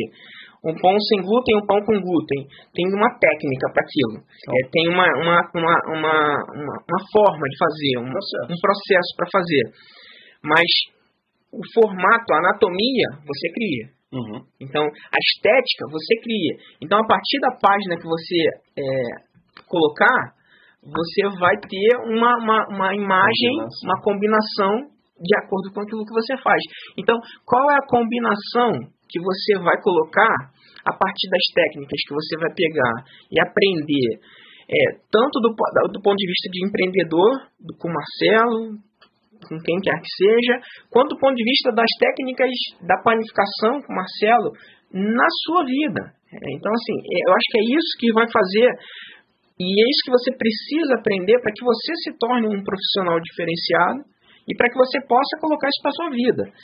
É, bom, eu só trouxe esse livro só para tentar ilustrar o meu, o meu, a minha linha de raciocínio. Mas você sabe que esse teu livro tem uma mega aula de gastronomia, talvez do principal conceito da gastronomia francesa embutido aí. Quando você monta um hambúrguer, eu sou apaixonado por hambúrguer. Uhum. Um hambúrguer muito diferente do que muita gente pensa. Um hambúrguer ele não é um prato trivial, né? A fast food faz com que seja, mas não é. Você tem na nossa língua a gente tem receptores de aromas e texturas diferentes. Você identifica o doce, o salgado, o azedo, o amargo e tem o conceito do umami. O hambúrguer, ele junta isso. Não são todos, mas os hambúrgueres corretos. E geralmente o hambúrguer que você grava na mente, que você fala, cara, isso aqui tá bom, ele tem todos os conceitos. Ele tem o pão com a maciez, ele tem o pão com um pouquinho adocicado, geralmente se usa pão de brioche para fazer uhum. hambúrguer. Você tem a carne com apimentado e com a textura um pouquinho mais grossa. Você tem a alface e o bacon com crunch, que é, o nosso cérebro entende que coisa crocante é gostosa. Então, não é à toa que uma grande maioria da população gosta de bacon porque bacon é salgadinho, tem gordura, que o nosso, o nosso organismo gosta de gordura, e ele é crunch, ele é crocante. E você tem um molho que dá o soft e que, com, geralmente, se o hambúrguer é bem feito, o, o, o molho ele vai contrastar, não é um contraste, ele vai harmonizar com o que está feito de carne. Então você tem uma cebola caramelizada quando a carne é um pouquinho mais apimentada. Cebola caramelizada, apesar de não ter açúcar, tem um dulçor. Então, assim, as coisas são equilibradas. Então, tem muito conceito do pão, do molho, da alface, do bacon, da, da, da forma em que a carne foi temperada. Tudo foi feito, se usada a técnica correta, tudo foi feito para aquilo se para todos aqueles ingredientes conversem e na hora que você coma você tem essa explosão de sabor, porque um hambúrguer é uma explosão de sabor, você sente tudo, você sente o doce, sente o picante, sente a maciez, sente o dulçor, então, e aí vem o umami, que é, o umami é o sazon também, uhum. é, então, que é justamente isso. Então, por que as pessoas gostam de hambúrguer? Porque ele traz um monte de sensações numa mordida só. E, e aí, vamos lá, a gente está falando de hambúrguer, eu não vou deixar escapar essa não porque eu vou fingir que eu tô com ponto aqui que eu não tô, mas eu, eu me lembrei, isso estava antes na nossa pauta. A gente tá esse, esse a gente tá para quem tá ao vivo, OK, vai ser na semana que vem. Para quem tá na quem tá na, na no nosso nossa gravada, a gente tá numa semana de de semana de capacitação que dentro da nossa área de a gente tem uma, uma semana de capacitação que a gente tem vários cursos e a gente vai conversar depois sobre isso que são cursos gratuitos. Eu vou, eu vou conversar sobre isso sobre o último, não, no último ponto, que você tem um projeto social que é o que é o Pão de Fátima. Uhum. E aí lá a gente vai conversar aqui ao vivo, mas eu não vou te, não vou te colocar na saia justa, não. Mas a gente tem aqui um, um, um, que eu chamo de projeto social que a gente ativou dentro do Gostoso Demais, que foi o seguinte, é, eu não vou deixar dislexia não, porque você vai me, vai me, pegar, vai me conectar de novo. No Gostoso Demais, uhum. ele ficava exatamente em frente, numa rua que era em frente ao Retiro dos Artistas. Uhum. Porque a gente precisava de um estúdio que me permitisse. Ah, eu, eu tô num estúdio aqui que é fechado, aqui eu não posso, aqui não pode ter fumaça, não pode ter, não pode ter nada. É, né? Eu precisava de um estúdio aberto que tivesse é, é, tivesse exaustão, tivesse escoamento de calor, enfim, ele é, é um estúdio adaptado para a cozinha. Uhum. É, e lá foi, a gente teve é, provisionar uma casa para que pudesse fazer isso e a gente, bom, fizemos para poder pegar e fazer, é uma das soluções que a gente tem, eu não estou aqui vendendo um serviço. Uhum. É, mas se quiser também, não tem problema com, eu não tenho esse problema da cultura de, de não vender, se quiser é só entrar em contato. É, se quiser e precisar. Dentro do, do Gostoso Demais, o meu principal problema, e era um problema mesmo, porque a gente fazia 10 receitas por dia. E a gente queria muito ajudar o, o, o, a, o retiro dos artistas. A gente às vezes fazia é, muito, é, porque tudo tinha que fazer em muita quantidade, porque você faz uma pequena quantidade e não dá certo, porque você tem o ângulo, você tem o close, e aí, bom, tem que fazer muita quantidade. E o desperdício de comida era enorme. E a gente queria fazer uma parceria com o Retiro dos Artistas naquela época, e só foi aprovada uma lei muito recentemente, há um ano, dois anos atrás, se eu não me engano, é, em dois, eu estou falando de 2017, tinha, não, tinha, tinha uma lei que proibia, por diversas questões, que se eu doasse um prato de comida lá no Retiro dos Artistas e por algum problema que existisse, é, alguém ali tivesse algum tipo de é, intolerância, é, infecção, algum tipo de infecção, uma intolerância, algum tipo, é, eu, eu era responsabilizado. Né? É incrível que, porque assim, se essa pessoa for pedir comida na rua, ou se ela pegar comida no lixo, talvez, não, né, enfim, não estou qualificando ninguém, mas ela, ela pode comer qualquer coisa, mas se eu quiser fazer uma doação, eu não posso, porque precisa passar por diversas coisas, enfim. Mas, enfim, respeitava-se a lei e a partir disso foi assim, de que forma que a gente pode contribuir de alguma forma?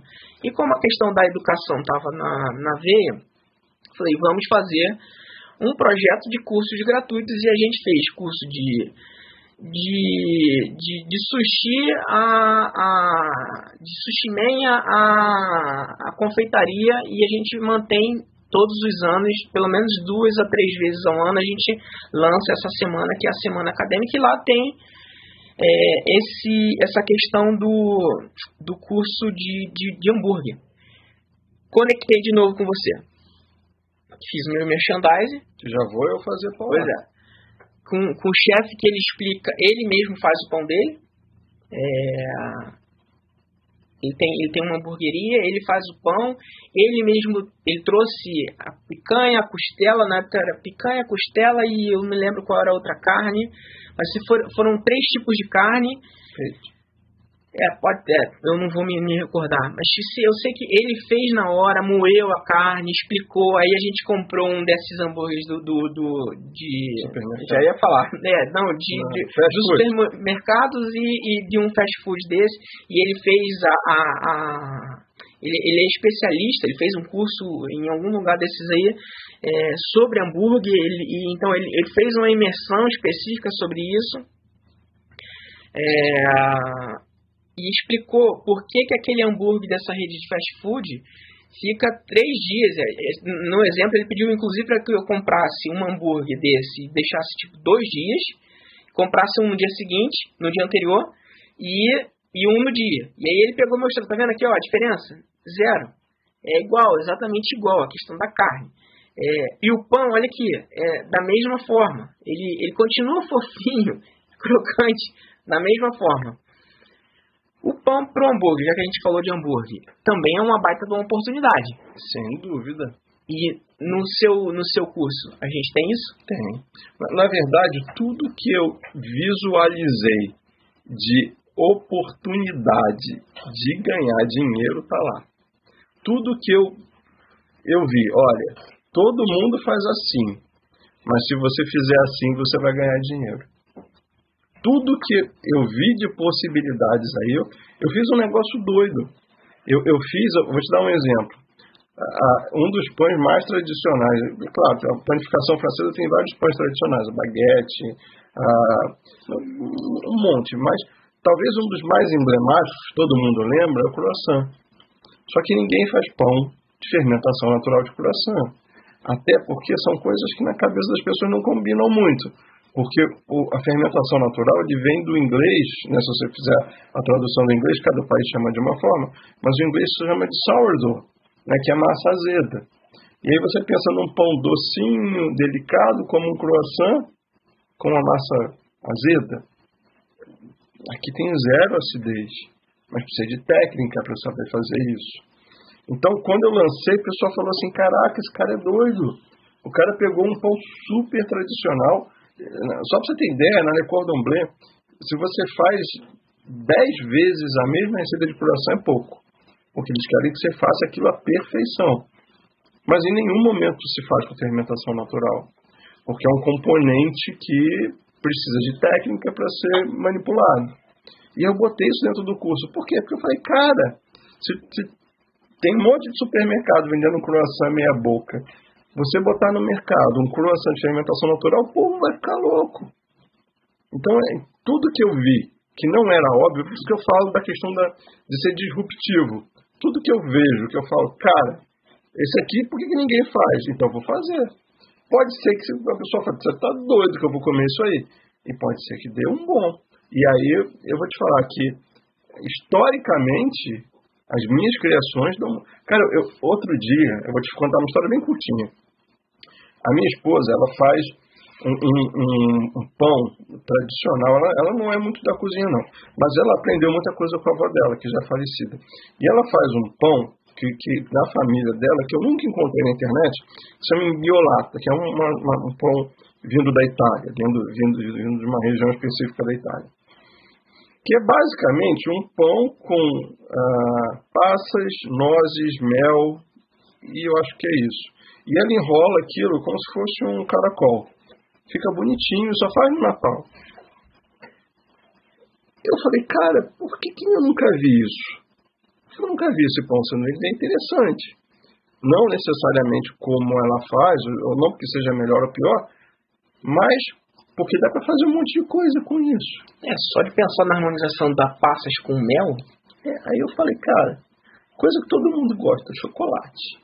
Aí eu fiz uma massa de cacau, daí fiz uma brincadeira com pimenta, depois fiz uma brincadeira com hortelã, comprei umas gotas de, de, de que é um bom chocolate, uhum recheei, fiz lá o mesmo negocinho e dei uma aula despretensiosa na internet, uma live de graça. Eu falei, galera, olha tá só. lá ainda? Tá lá ainda. Pegar. Tem sal, tá tem sal. O pessoal, um até o pessoal até batizou, chamou de chocopão. O pessoal batizou de chocopão. Os alunos que, que batizaram foram chocopão. Cara, tem um aluno meu que ele vive literalmente desse pão. Foi uma criação, uma brincadeira que você faz e às vezes está ali uma baita oportunidade de negócio. E ele vende um negócio que ninguém também vendo. Então as oportunidades estão aí, mas você tem que estar tá com a cabeça aberta para você captar as oportunidades que estão aparecendo. E assim, é, a, a ideia desse de você ensinar, para mim, foi aquela história do não é para você.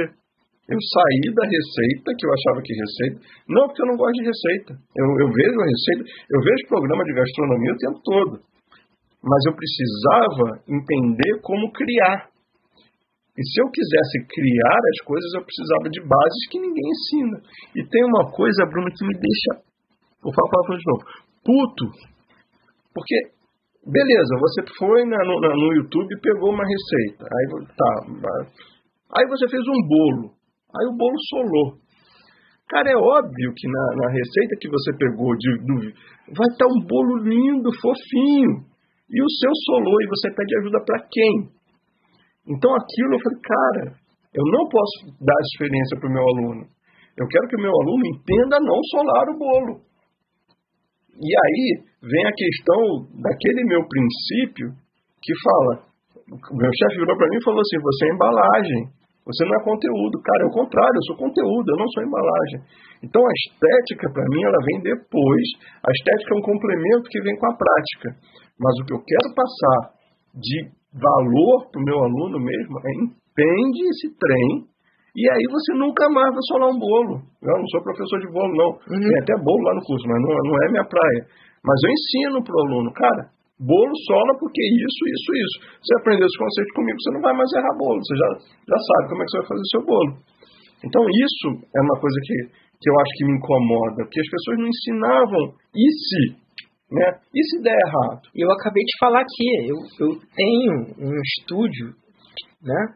É, justamente dessa produção do perfeito. Uhum. Né? É aquilo que não mostra o erro de gravação.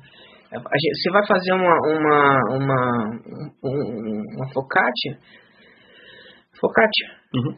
é, não pode ter erro, porque a gravação precisa ser perfeita. E aí você vai errar uma, duas, três, vai solar, vai fazer um pão, vai fazer um bolo, vai solar, vai, enfim, a gente errava muito e a gente tinha, a nossa preocupação era com o que estava desperdiçando.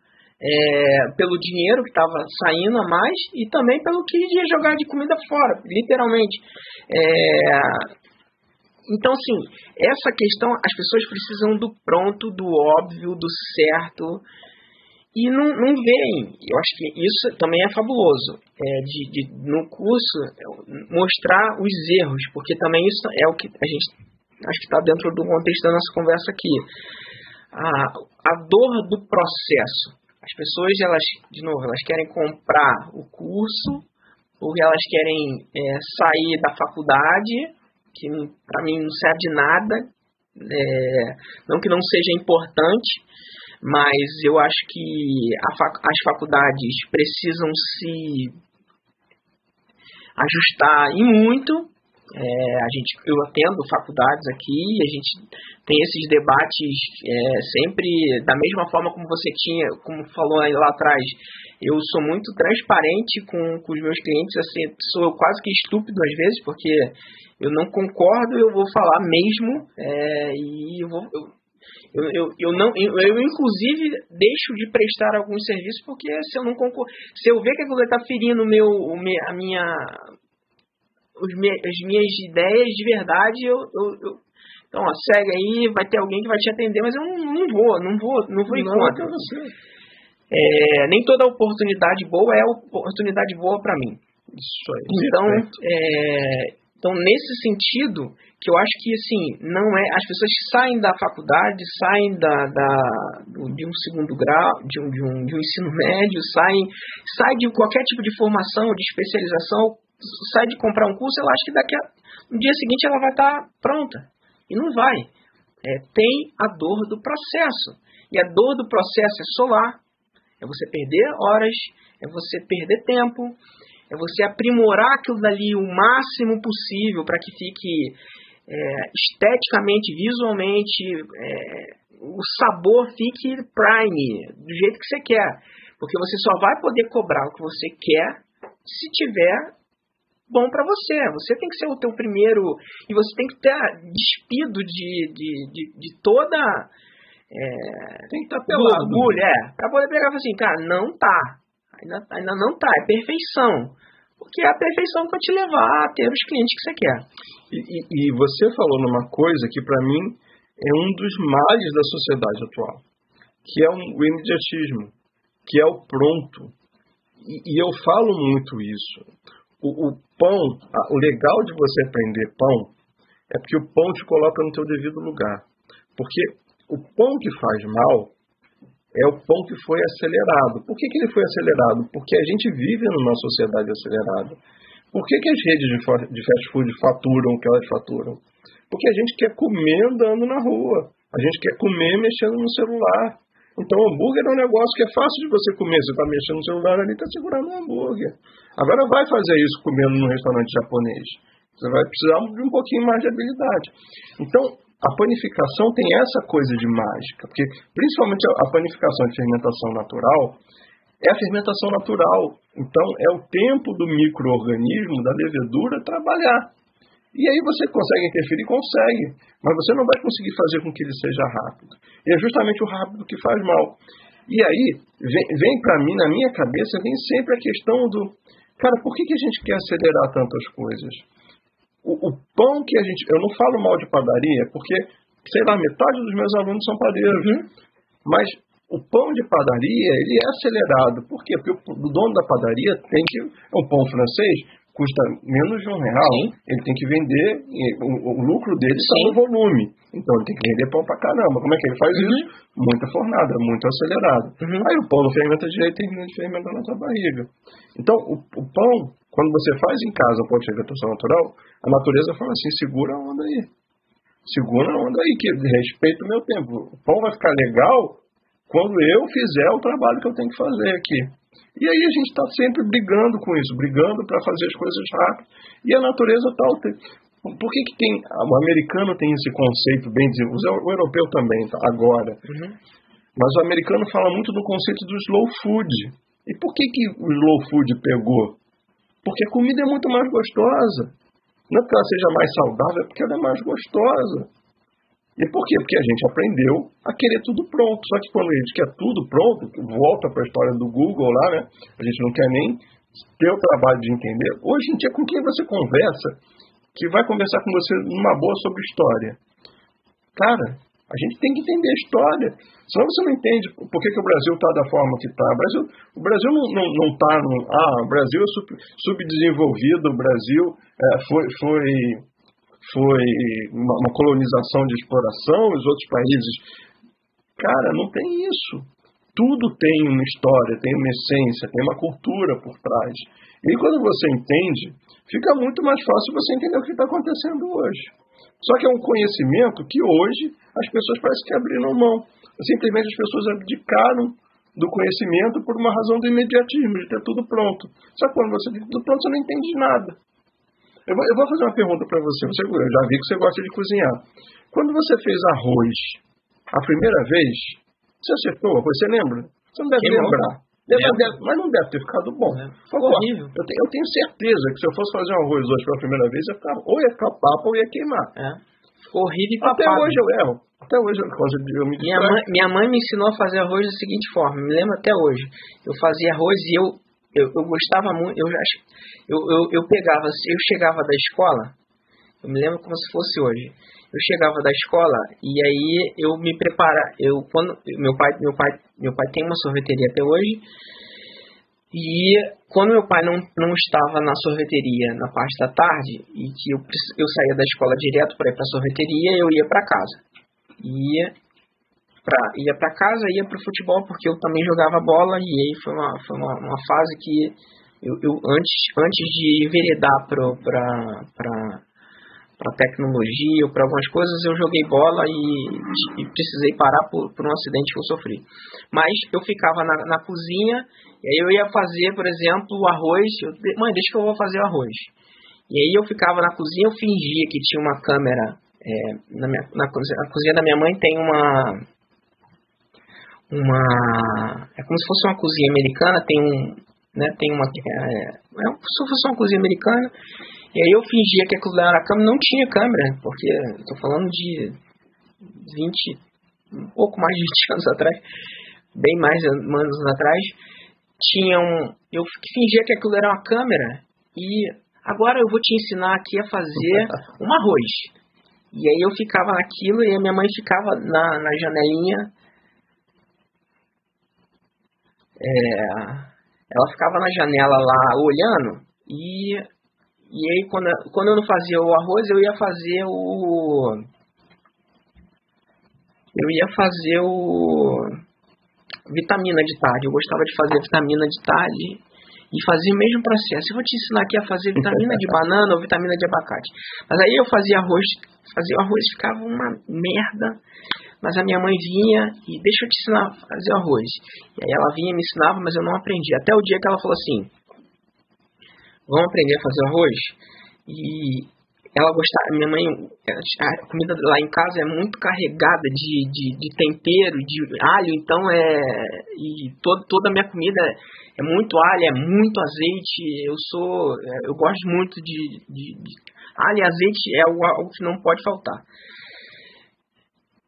Esquenta você vai refogar bem o alho, o alho depois você vai colocar, vai, vai esquentar a água e você vai fritar o arroz e depois você vai colocar o arroz, a água quente dentro do, do arroz para que você termine de, de aquecer. Bom, tem, tem jeitos e jeitos, pode não ser o arroz perfeito. Eu, eu, eu os, os, a, a, os três filhos, porque a pequenininha também já gosta do arroz e, e não recomendado pela, pela pediatra dela, mas já come arroz.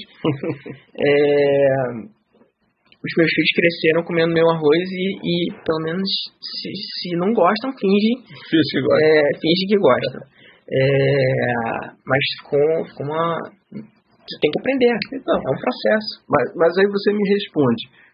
por que, que a, a gente, a nossa cultura, aceita errar o arroz e não aceita errar o bolo, é. não aceita errar o pão? Porque a gente é imediatista. E a gente vive com uma pressa que não se justifica. A gente está numa sociedade que cada vez a gente tem uma expectativa de vida maior. Então por que, que a gente vive dessa forma acelerada? Isso é uma doença. A gente, a gente escuta falar de burnout o tempo todo. Cara, por quê? Né? A gente tem que desacelerar, a gente tem que ser, fazer coisas boas, coisas que façam feliz. Assim. A, a vida, por um lado, ela é muito curta.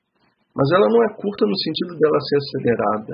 É que quando a gente está numa plenitude, que a gente está vivendo bem, que a gente está feliz, a gente sempre sabe, cara, o que é bom passa rápido, o que é bom dura pouco. Então, a gente tem que arrumar uma forma de propiciar mais momentos felizes. Da mesma forma, você falou do, do cérebro filtrar as coisas, né? Uhum. Eu faço isso no meu dia a dia.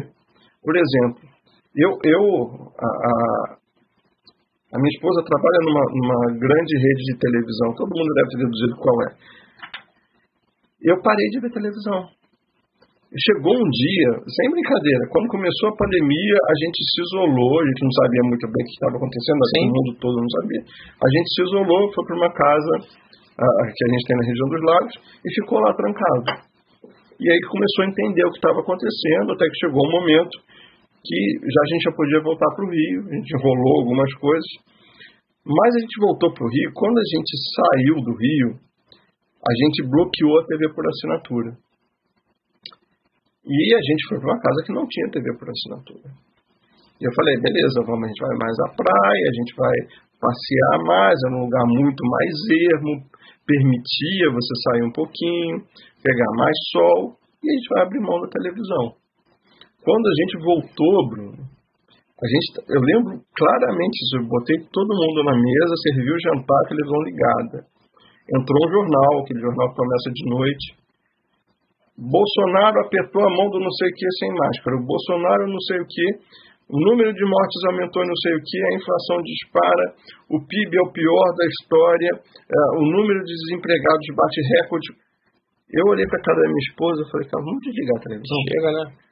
Bateu, assim, bateu uma bad na hora do jantar. E a consequência disso foi que a gente cancelou a TV por assinatura. E hoje eu sou extremamente rigoroso com o que entra uhum. de informação. Eu filtro.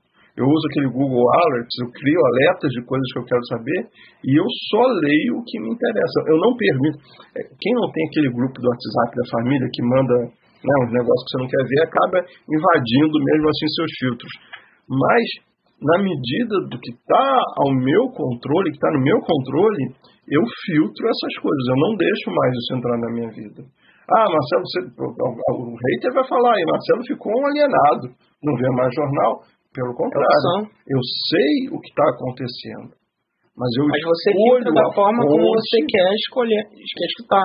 Você, você falou, bom, quando você estava no caminho, você falou sobre a questão é, de estar ouvindo uma, uma emissora. E vamos lá, é, até pelos haters que podem estar ouvindo e as posições, cara, isso aqui não é opinião política, a gente está falando de pão, de empreendedorismo, pelo amor de Deus.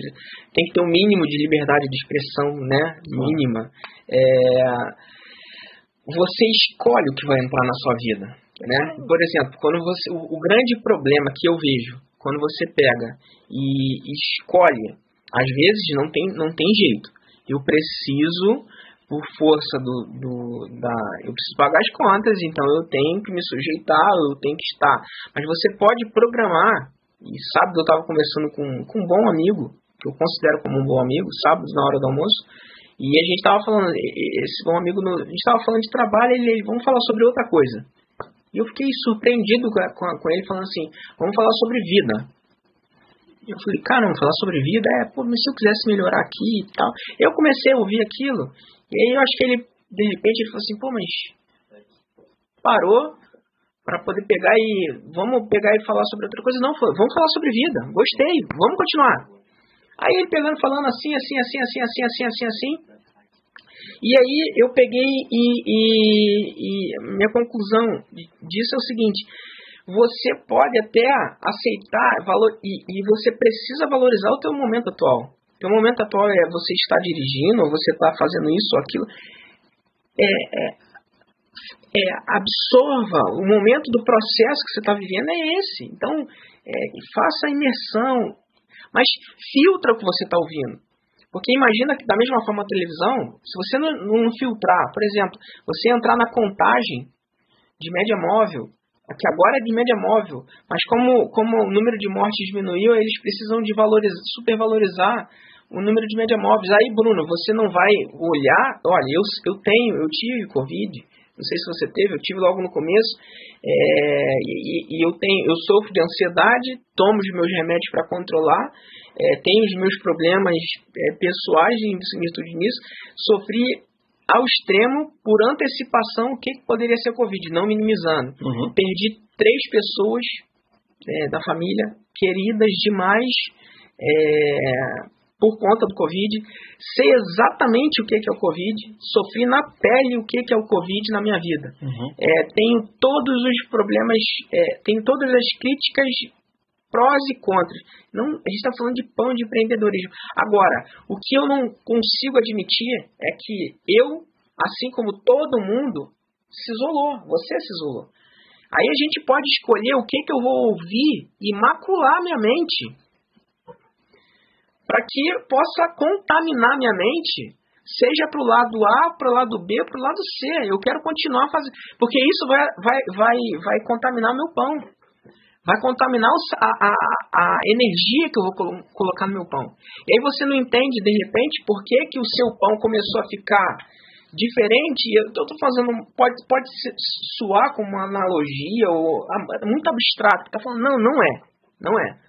Você não entende por que, que o seu trabalho está tá começando a ficar diferente, é porque você começou a ser tão contaminado com as coisas que já, já é tão natural, tá tudo, ó, o desemprego está aí, as pessoas da família estão tão, tão desempregadas, é, não conseguem ver. As nossas oportunidades diminuíram, muitas oportunidades floresceram, mas no geral, mesmo que você, bom, muita gente cresceu em muito na, na pandemia, e a gente está falando aqui até sobre isso, mas quando você olha para o próximo e vê que o próximo está mal e não tem perspectiva, isso também, isso também entristece.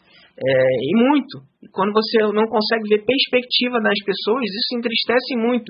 E a gente está falando justamente que do, do teu carinho, do teu cuidado, de, pô, se eu vou fazer, e as pessoas falam, mas você está ganhando o dinheiro dele. Cara, você só está ganhando o seu dinheiro com o curso porque você se capacitou para aquilo. E a, a sua vida é escrava para poder produzir conteúdo gratuito é, todas as coisas boas que você ouve, mas a despeito de todo o conteúdo bom que você coloca, vem aquele babaca para colocar que você está ganhando dinheiro às, às custas dos outros e, e, todas as outras mensagens idiotas que vêm que deixa isso de lado para a gente poder pegar e seguir. Então, assim, todo mundo passou pelo mesmo processo. Agora, o que você vai deixar contaminar, e aí quando você ouve é, rádio ou uma estação ou outra, que você vai deixar contaminar com opiniões que não, não sejam carregadas, pelo menos no final de passa a informação, mas passa uma opinião é, saudável, claro. que não é fora de política, fora de política, seja uma opinião que, cara, tenha base fundamental, que tenha é, que, que instrua, não claro. polua somente. E, e, a gente tem, a, a, a gente, o, o, ser humano, ele, ele, tem, ele é muito mais normal você usar, você ver o copo vazio do que o copo é meio cheio.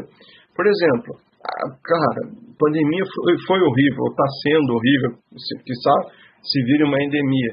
Mas... Eu acho que a pandemia está começando agora, de verdade, é a minha opinião. Mas as pessoas, a gente mudou hábitos a gente começou a valorizar mais o convívio. Sim. A gente sentiu falta da família, a gente começou a valorizar mais a nossa vida. A gente instituiu hábitos de asepsia que são saudáveis. Ah, Marcelo, morreu um monte de gente. Eu não estou falando que tudo é bom, mas tudo tem algum aprendizado e você pode tirar uma coisa. Quer ver uma coisa, Bruno, que eu acho muito legal?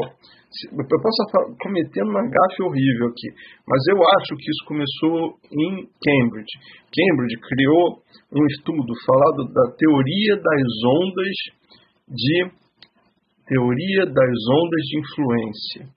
E é assim, imagina um, um alvo, um target, uhum. com três, três linhas, né? Uma externa, ou aquele símbolo do, do câncer de mama, acho que parece mais. Então você tem uma linha externa, tem uma linha intermediária e tem um, uma bolinha no meio. A bolinha no meio é o seu círculo de ação. O que é o círculo de ação? É, são coisas que só dependem de mim. Dependem de mim imediatamente. Ah, se eu quiser finalizar esse bate-papo aqui, eu levanto e vou embora. Só Sim. depende de mim. Ah, mas aí eu vou querer. Ah, vou pegar um outro exemplo doido aqui. Eu acho que a, a limpeza do meu condomínio não está legal. Meu condomínio está ficando sujo, eu vi barata no corredor. Eu posso influenciar alguém, eu posso chegar no síndico e falar, cara, não está legal. Resolve isso aí. Eu, eu consigo influenciar alguém para ter o resultado que eu quero. E existe o, o círculo mais externo, que é o círculo de preocupação, que é o círculo que nem eu influenciando as pessoas eu consigo resolver.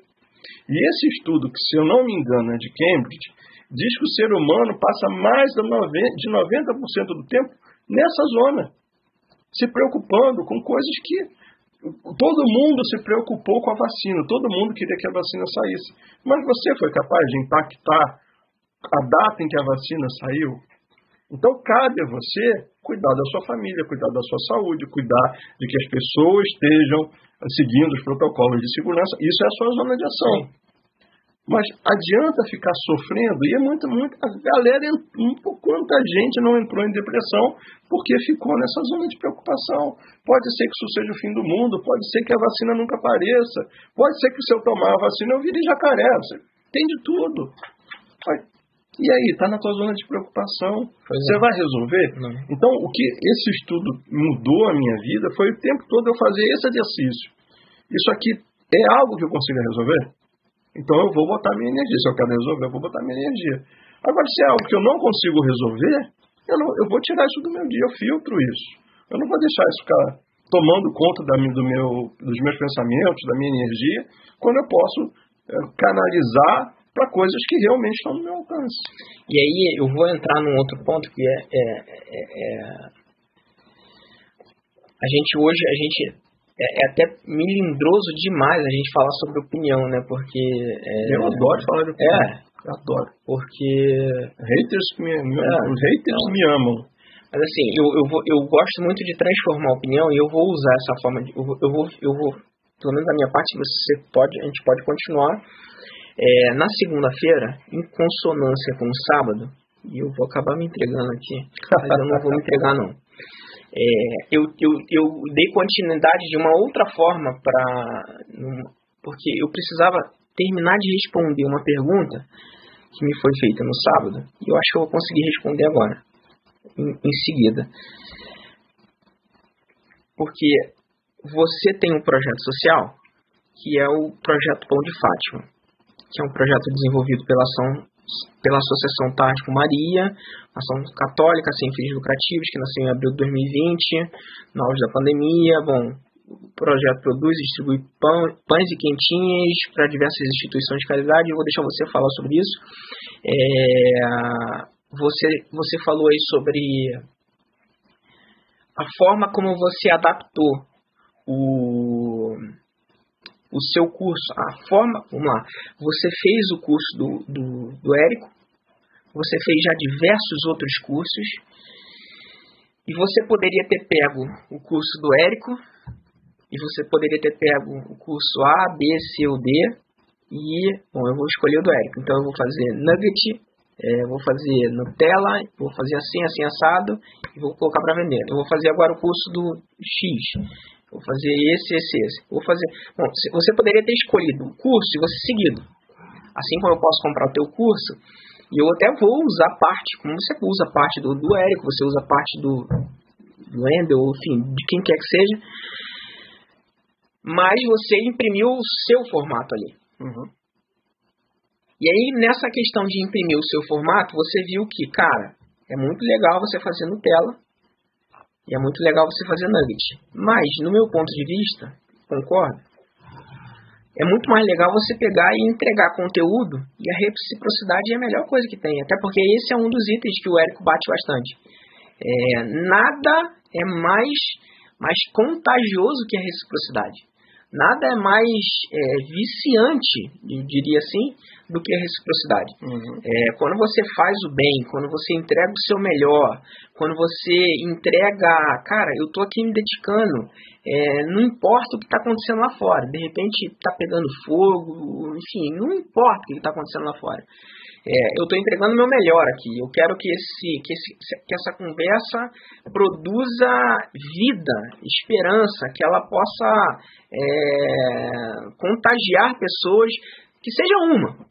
Eu, é, até a gente está tá fazendo ao vivo e eu até falei aqui com, com, com contigo.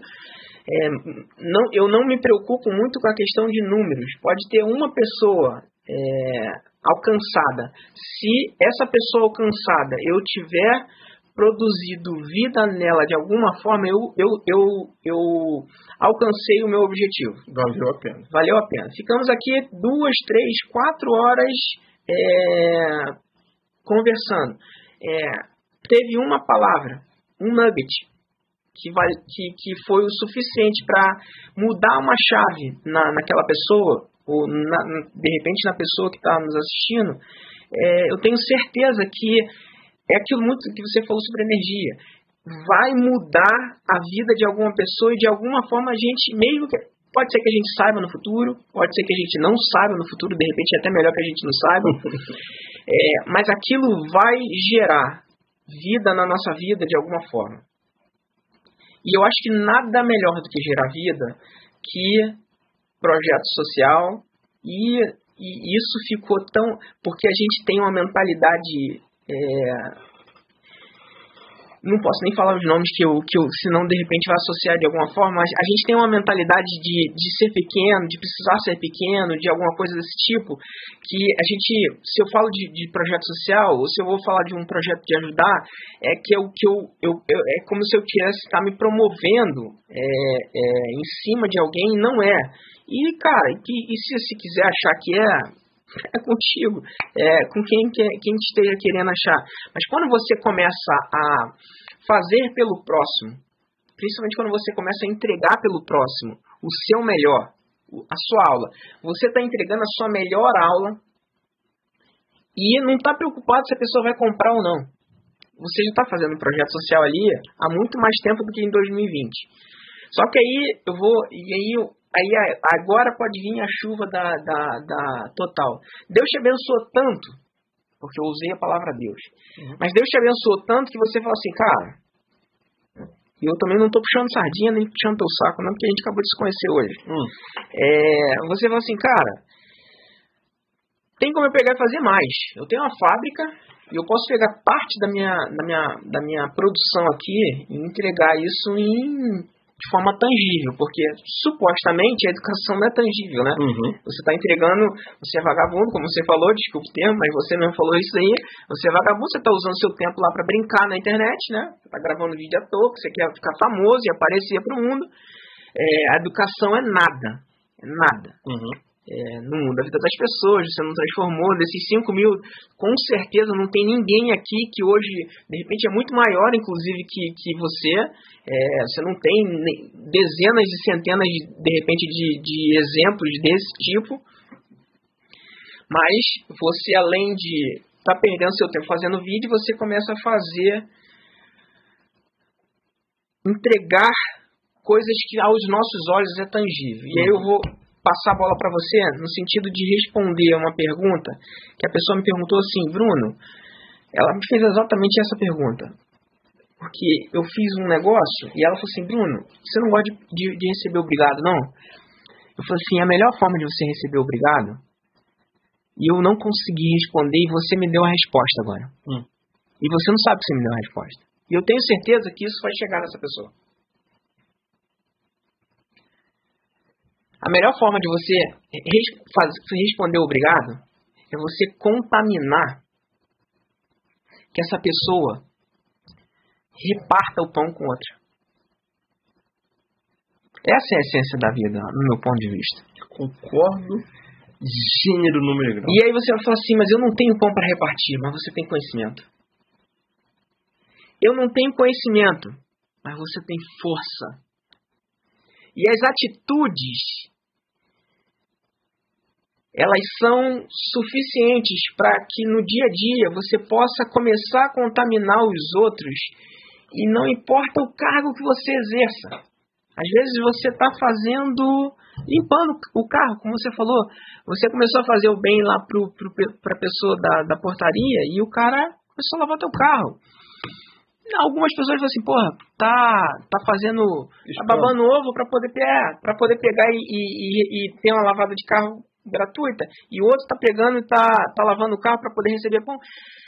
Que seja, ele às vezes está comendo porque está lavando o carro e, e você está tá lavando o carro porque está tá, tá, tá, tá dando pão. Que seja, mas assim, tem algo maior ali por de trás. Eu, eu falei a minha mensagem. O que, que você acha disso? De troca. Eu, eu, eu concordo em quase tudo que você falou. Só tem uma coisa, só, só para a gente alinhar, alinhar, alinhar as percepções, Bruno. É, eu não falo de política e eu não falo de religião. Eu tenho a minha opinião, Perfeito. mas eu acho que isso é super pessoal. Eu, eu sou católico, eu acredito em Deus, mas eu não discuto religião de forma nenhuma. E eu não faço um projeto da Igreja Católica porque eu sou católico.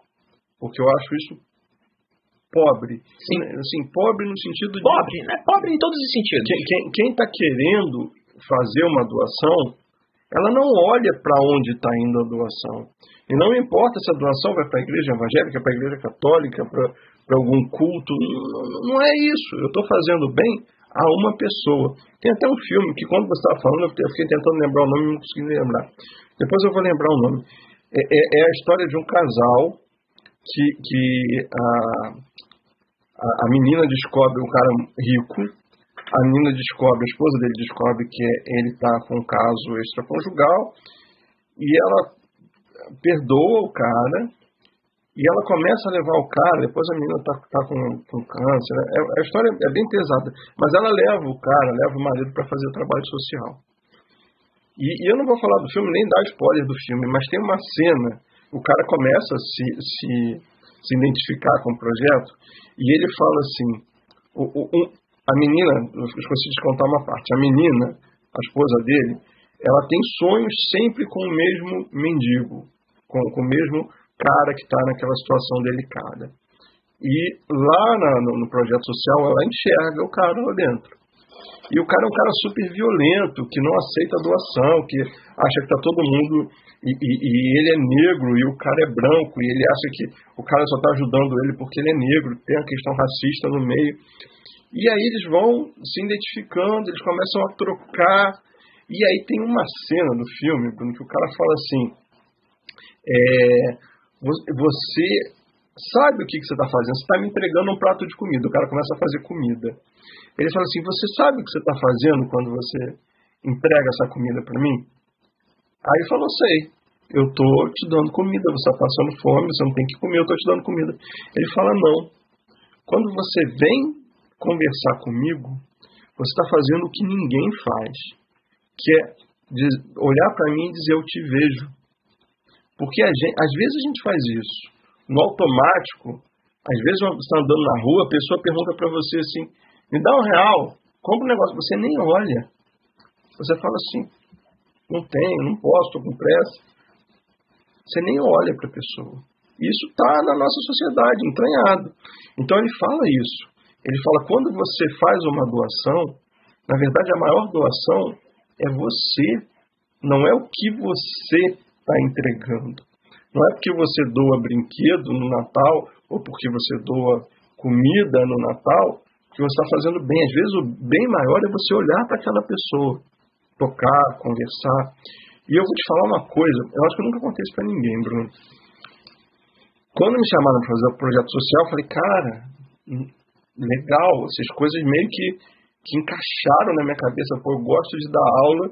A minha proposta sempre foi mudar a vida das pessoas através da gastronomia, mudar sem, sem uh, meias palavras, é que as pessoas ganhem dinheiro.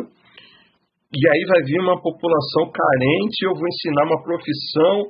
Cara, eu vou sair de lá feliz da vida, eu vou ter me encontrado, as, as peças todas do quebra-cabeça vão ter se unido. Mas aí aconteceu um negócio. Quando eu cheguei lá, a, era, eram ah, jovens de um projeto chamado Maranatá, que é um projeto que recupera ex-dependentes químicos. Eu falei, legal. Estou achando tudo muito legal. Estava mega excitado. Pra... Quando eu cheguei lá, um negócio pequenininho me fez um... Cara, ah, caiu um peso em cima de mim, assim. A menina que estava coordenando tudo, ela falou assim, Marcelo, é, o pessoal não te conhece porque é, eles não têm acesso ao celular. Aí eu falei, como você não tem acesso ao celular? Uma, quando eu entrei aqui, a, a pessoa já perguntou se eu tinha Instagram, não sei o quê. Falou, não, Marcelo, durante o tratamento, eles não têm acesso ao celular. Aí eu falei, vou falar outra palavra, eu falei, puta que pariu, não são ex-dependentes, são dependentes. Eles estão no meio de um tratamento. E aí eu falei, eu vou falar uma coisa para você. Eu, eu, eu, as únicas drogas que eu usei na minha vida são as drogas que vendem em farmácia. Eu nunca usei droga. E eu falei, cara, eu não sei falar com essas pessoas. Eu não sei. Aí me bateu uma angústia. Que eu fui para um campo, comecei a rezar, eu estava nervoso, eu postei. As pessoas que viram o post falaram assim, Marcelo, você está muito abatido. E eu não tinha começado a aula. Quando eu entrei, Bruno, o negócio mudou que assim, hoje eu vejo os vídeos, eu vejo as fotos, eu não me reconheço. Porque eu virei um deles. Eu deixei de ser o professor. Eu, eu pegava a mão, a mão do cara, eu pegava a massa do cara e fazia e vamos. E, cara, eu vou falar um negócio que eu fico arrepiado. Cara, tinha pai e filha, menininha. E a menina, eu vou te falar, ela fez um pão foda. Ficou incrível, melhor que pão que muito marmão. Menininha mesmo. E ela estava num programa de recuperação junto com o pai. Cara, quando eu saí dali, eu, eu, eu parei e falei assim, cara, Deus, se eu conseguir salvar um, eu, eu, eu resolvi minha vida aqui. Então eu acho que é isso. Às vezes a gente, a vida não prepara a gente, mas as coisas acontecem por algum motivo. E cara, aconteceu é você, bicho vai. Vai porque tem alguma coisa. Aí, tudo acontece por alguma razão. E aí vai. E cara, cara, os pães são lindos, o projeto deu certo, eles me chamaram de novo. Cara, e vai decolar, esse negócio vai decolar. Vai decolar, o projeto foi lindo. Eu sou muito grato pelo que eles, pela proposta, pelo pedido, como eles me acolheram. E assim, cara, se eu, se eu te mostro os pães aqui, sem brincadeira, são pães de padeiro. E eles fizeram com a farinha mais simples, com um processo mais simples, mas, cara, eles botaram um tesão, um amor naquele negócio que não tinha como dar errado. Tinha uma energia diferente, entendeu? É, era... Talvez, talvez a energia de tipo, cara, essa é a única oportunidade, essa é a única oportunidade que eu tenho para mudar de vida. Ou essa é a última, essa é a última oportunidade que eu tenho de de, de ter algo para que possa renovar a minha vida. Então, aí, de novo, conectando a, a, coisas que a gente falou aqui ao longo dessa, dessa conversa, eu, a gente pode ir pro, caminhar para o final ou a gente pode continuar, mas não importa. Assim, a, questão de você, você pode ver as circunstâncias que estão na sua, na sua frente. É, eu vou fazer um curso, eu vou começar a acompanhar né? Eu recomendo que acompanhe. É, vou começar, tenho, eu, eu, posso aprender a fazer focaccia, eu posso aprender a fazer um pão de, de hambúrguer, um pão de cachorro quente. Então, a gente estava falando ainda agora de, de pão de, de hambúrguer, eu estava pensando aqui, assim, até hoje, eu, eu gosto muito de, de descobrir sabores. É, eu não, ainda não vi e posso estar off hum. desse sentido, mas eu ainda não vi um, um, um cachorro quente É, já vi cachorro quente de tudo quanto é tipo, do prensado, do assim, o assado, mas cachorro quente que tenha diversidade de pães. Você, você, você da área, de repente você já você é mais normal do que você hum, já imaginou. Não é. E aí, de repente, pode, pode ter uma, uma baita de uma oportunidade, porque, bom, tem, você, tem, você gourmetiza tudo, né? Então, por que você não gourmetiza o pão do cachorro quente? É claro. E Bom, o princípio é o mesmo. Vamos pegar e vamos aprender a como fazer o pão e de repente a oportunidade que você precisa é falar, cara, qual é, qual é a minha zona de conforto? É cachorro quente. É, o que, que vai me diferenciar aqui na minha comunidade, no meu bairro, na minha rua, é fazer um pão de cachorro quente com o que eu consigo além. Todos somos iguais. Esse é o filme. Desculpa, eu estou olhando não, para o aqui. Não, Estava querendo lembrar. Inclusive, eu recomendo todo mundo assistir esse filme. Todos esse filme, não, iguais. esse filme não é sobre religião. Esse filme é uma história de vida e que fala sobre perdão, sobre, sobre todos serem iguais. Sim. Então, é, é, esse filme é do Netflix e eu acho que vale muito a pena ver. Tem, tem vai, algumas lições. Em, algum em, algumas lições de vida nesse filme. Então, e, e, essa questão, aí assim, você tem um de cachorro quente, cara, sim, são a questão de deixar a mente trabalhar. E você está falando sobre a questão de você estar lá dentro de um projeto social, não existe a melhor farinha, não existe o melhor tabuleiro, não existe o melhor ambiente, não existe tecnicamente ou teoricamente os melhores profissionais, mas existe a melhor disposição. E aí quando você pega a melhor disposição é, com alguém que esteja disponível, disposto a, a ensinar, a contribuir, a colo colocar o seu melhor ali, sai coisas boas. Então, assim, cara, se pessoas desprovidas de qualquer oportunidade de futuro, desprovidas de, de qualquer pensamento de eu posso melhorar, eu posso, eu, eu, eu posso, conseguem fazer na sua visão como profissional, é, perfeccionista, é, conhecedor das melhores, dos melhores aromas, dos melhores é, ingredientes, de ter a oportunidade de, ter, de conhecer lugares, é, de fazer coisas prime, premium, é, você consegue visualizar que aquela, essa menina fez um pão é, melhor que um, um padeiro profissional. É, o que, que você está esperando para colocar, é, fazer o seu pão? E aí o pão pode ser abstrato aqui, é o teu pão da tua vida. O que, que você está esperando? Você está esperando o quê? Você ganhar um kit de alguém, de um forno, de um kit completo, cara, para você pegar e transformar a sua vida e entender que transformar a sua vida faz parte de um processo de transformação que vai ter que ter dores, que vão ter que ter dias, que vão ter dias que vão ser felizes, dias tristes, dias turbulentos, dias que vão todo tipo de dia. Mas que você vai ter que continuar, que você vai ter que participar de todo de tudo isso para que você chegue lá. É, mas colocar a energia da melhor forma. Se é Uber, cara, Trata o seu carro, cuida do seu carro para ficar da melhor forma. Se, enfim, todo, tudo que a gente falou aqui, tudo que a gente está falando aqui, faça da melhor forma, porque vai contaminar, vai contagiar as outras pessoas. É claro. Enfim, é, eu, eu esgotei as minhas, as, minhas, as minhas perguntas aqui. Da minha pauta, eu tenho mais algumas, muitas outras. Eu vou, de novo, é, fazer o convite aqui para Dona Luzia. Luísa. Luísa. Luísa.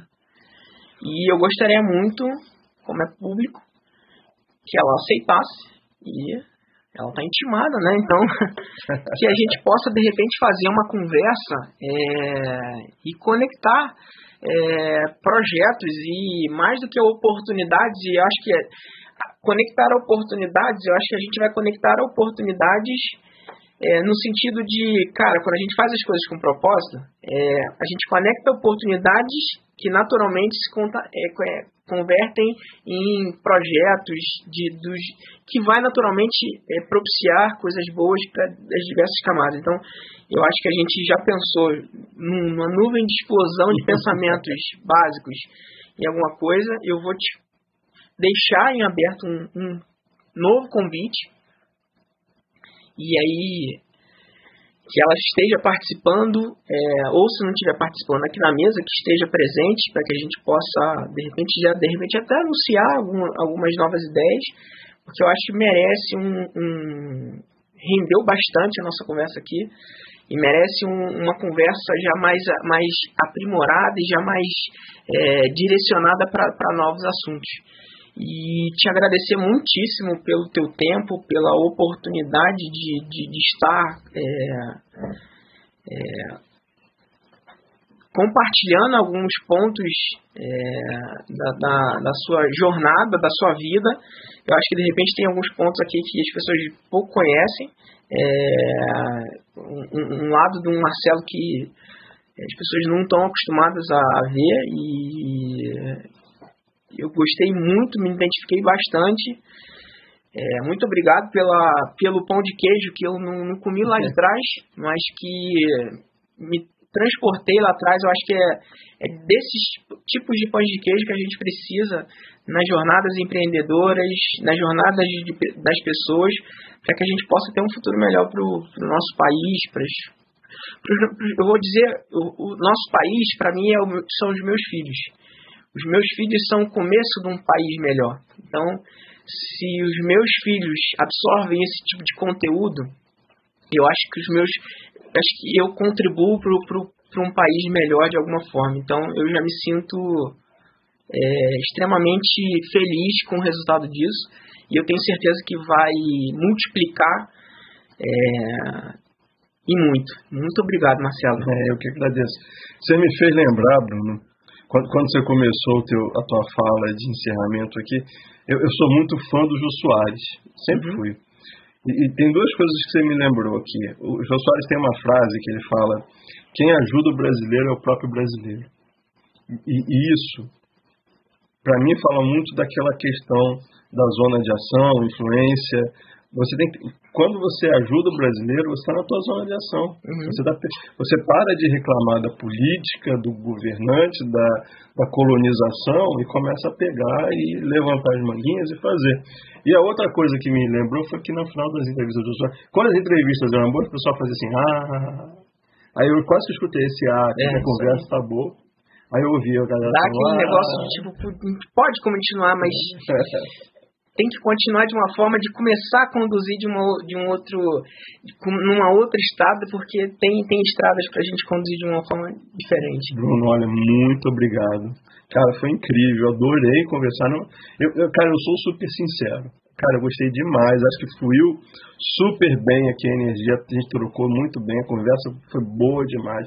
Pessoal que vai ter acesso a isso aqui é, é, é um pessoal privilegiado, que a gente deu muita dica de empreendedorismo e aí, bom, o conhecimento, a gente já chegou à conclusão que o conhecimento é mais valioso. Transforma. E o que não faltou nesse bate-papo foi conhecimento. Né? Perfeito.